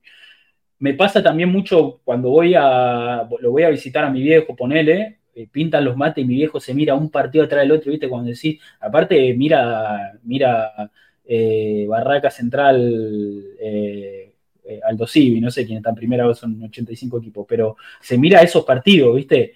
Y estamos ahí con eso de fondo y no, no sé, no sé cómo hace, pero bueno, hay gente que, se la banca. Yo el año pasado me encontré mirando mucho partido del celular mientras laburo, dice Nico. Puede salir la del celular también, puede salir, a veces no queda otra, a veces no queda otra. Igual yo, si me siento a mirar un partido, es mirar el partido, tele, comodidad He mirado partidos de celulares en contextos muy especiales. Me, recuerdo un cumpleaños no hace mucho, cumpleaños nocturno te estoy hablando, ¿eh? Cumpleaños nocturno, con, luces, con, humo, con, alcohol y demás. Eh, me encontré mirando un partido de mi hermano, pero, pero, pero bueno, es mi hermano. O sea, mi hermano jugando en Estados Unidos, yo ahí, pum, teléfono, al lado del hielo, y la gente me decía, ¿qué está mirando? Y está jugando mi hermano. Ahí sí, es así. Pero bueno, ahí el interés de ver a mi hermano, de, que lo banco a, full y ver, ver los partidos. Pero son excepciones, no, me, no te miro el partido, no, no, no me pongo a ver eh, Boca Barraca Central eh, ahí en, en eh, un viernes a la noche, no, no, no. no. A, veces, a veces no miro en vivo, y capaz va a sonar un poco polémico, pero a veces no miro en vivo el Arsenal voy a mirar un partido del fútbol argentino. Eh, pero bueno, bájame, un poquito, eh, bájame un poquito a Nicky Jan, que, que lo quiero escuchar a relatar a, Marianito Clos. Bueno, gente, vamos a ir cerrando. Eh, ¿Qué dice? Acá tengo unos amigos que van recorriendo Chile mirando partidos de segunda, tercera, cuarta división. Eso sí, Ah, pero en vivo, van a la cancha. Es otra cosa eso, ¿eh? Porque estar en la cancha viendo un partido, estoy para ver un partido en vivo. Es otra cosa completamente diferente, ¿eh? es otro mundo.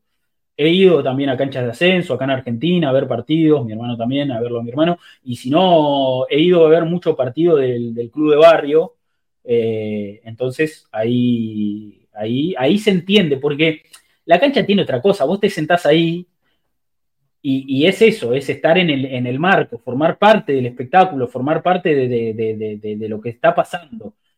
Si estás en el sillón de tu casa, es otra cosa completamente diferente. O sea, no, no, no tiene la, misma, no tiene el mismo feeling. Eh, vos estás ahí en el pa, eh, eh, en la cancha estás ahí, estás en la tribuna y, es, es, formar parte. Pero si estás en tu casa, no sé, qué sé yo. No, yo no me parece.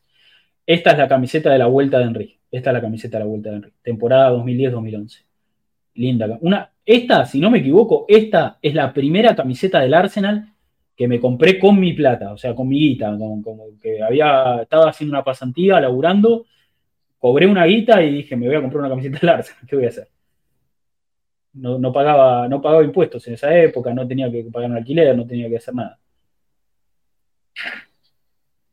Banco más Adidas, banco más Adidas. Nike era hermoso, pero me parece que Adidas le, da una vuelta de tuerca con, sobre todo con la ropa, con la ropa de Adidas Original, con esa ropa urbana. Me parece que Nike no, no llegamos a tener ese nivel de pilcha de Nike nunca. Nunca llegamos a tener ese, nivel de pilcha de Nike. Eh, la ropa Adidas es, eh, es fenomenal. La cantidad de ropa que sacan, eh, que están sacando estas últimas temporadas, una locura. Una locura, no, no hay bolsillo que aguante. Me quiero morir porque justo ahora agarró el cambio de temporada y me iba a hacer traer unas cosas y ya no las encuentro en ningún lado. Ya, ya, ya, dieron de baja todo en todas las páginas y la ropa nueva eh, es muy cara, boludo. Muy cara la ropa nueva del Arsenal. A ver, lógico, es lo que se paga, pero es caro. Nosotros con el dólar acá, 520 está el dólar, boludo. ¿Cuánto está ahora? Fortuna. Claro, el dólar se fue a la mierda. Em, la campera de Nike, eh, ¿cuál, la, ¿cuál Chini? ¿La negra? Es Adidas esa, ¿eh? Es Adidas, 654. Se fue, se fue al carajo, se fue al carajo. Eh, camiseta 2012 con los bordes rojo, azul, mangas más hermosa del Arsenal. Es la que más amo. Camisetones, camisetones. Sí, sí, sí. No, banco, banco más Adidas, me parece que le dan una vuelta de tuerca interesantísima a la ropa, a la ropa del Arsenal. Aparte, están, eh, los explotan al máximo, porque aparte Arsenal tiene guiños históricos, tiene ropa vieja de Adidas, por Arsenal ya usó Adidas, eh, y, hacen, hacen un laburazo. Me parece que es uno. A ver, eh, aparte, esto que dice Juan no es un detalle menor. El patrocinio más caro de la Premier está Adidas ahora por Arsenal. Sí, sí, sí, sí, sí. Y bueno, iba a opinar sobre eso, de, la camiseta suplente nueva. Me parece que es el primer, el primer pifie. El primer pifie. No termino de entender igual si me parece una mierda o me encanta, porque a veces la miro y digo, mm, puede andar, ¿eh? este flúor, esta cosita rara, le da como un toque de modernidad, ¿viste? Eh, los números grandes, celeste, me, parece que puesta aparte en los jugadores, que es otra cosa. Una cosa es la foto modelada, otra cosa es cuando el jugador se la pone en la cancha.